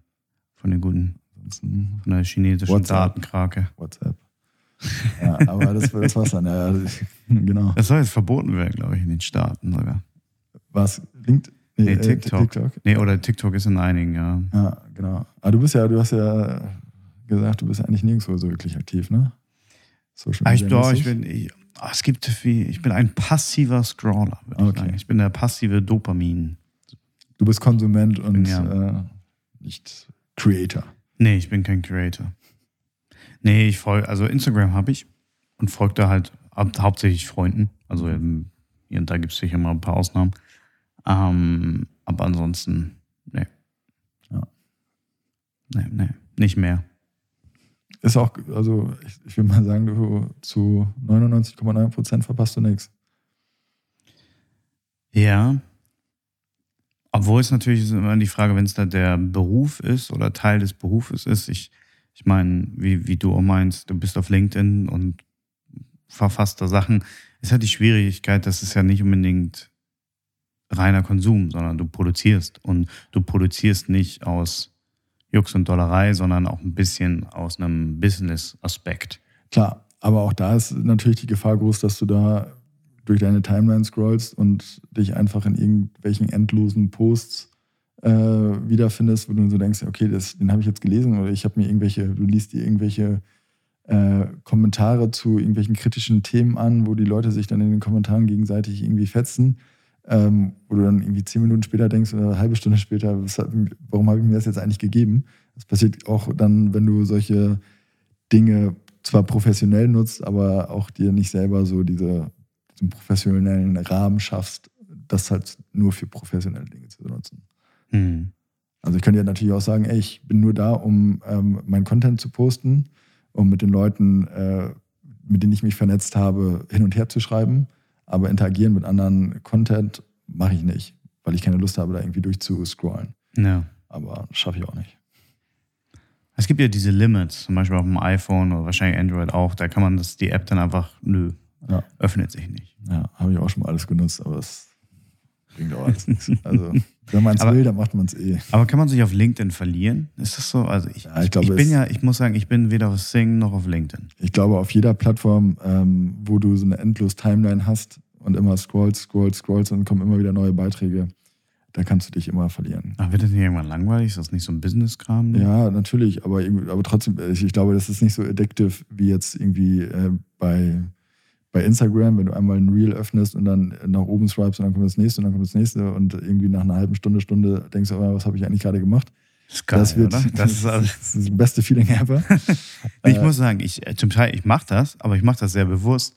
ja, das ich finde super. Und ich muss sagen, äh, ich, ich liebe ja auch den Algorithmus. Der weiß genau, was ich geil finde. Ja. Also eigentlich, das ist wirklich so, ich weiß, hey, zehn Minuten und ich lache danach. Mir, geht, mir geht's super. Ja, ja, aber das ist doch gut, das ist gut. Also das ich, äh, ich, hat man aber auch nicht immer. Also ich kriege nur so immer. humorvolle Videos. Vielleicht sollte ich ja mal überlegen, was ich konsumiere, wenn ich Nee, mein, meine Reels so angucke. Bei mir ist echt, bei mir sind es hauptsächlich Tiere, die irgendwie lustige Sachen machen. oder, oder es sind immer so irgendwelche Dudes, die Witze erzählen. So Dad-Jokes. Dad-Jokes, Das ist ja. wirklich, ja, Ja. so, ich, so irgendwie super. Das ist so mein Content. Ja. Und viel irgendwie von, auch von Jordan B. Peterson, der zwischendurch da mal Ja, ja. irgendwie was sagt, wo dich, was dich motiviert und dann kommt wieder eine Katze, die irgendwo gegenspringt. Das ist super. Ich wollte dich gerade nach deinem besten Dad-Joke fragen, aber hast du einen parat? Mein bester Dad-Joke.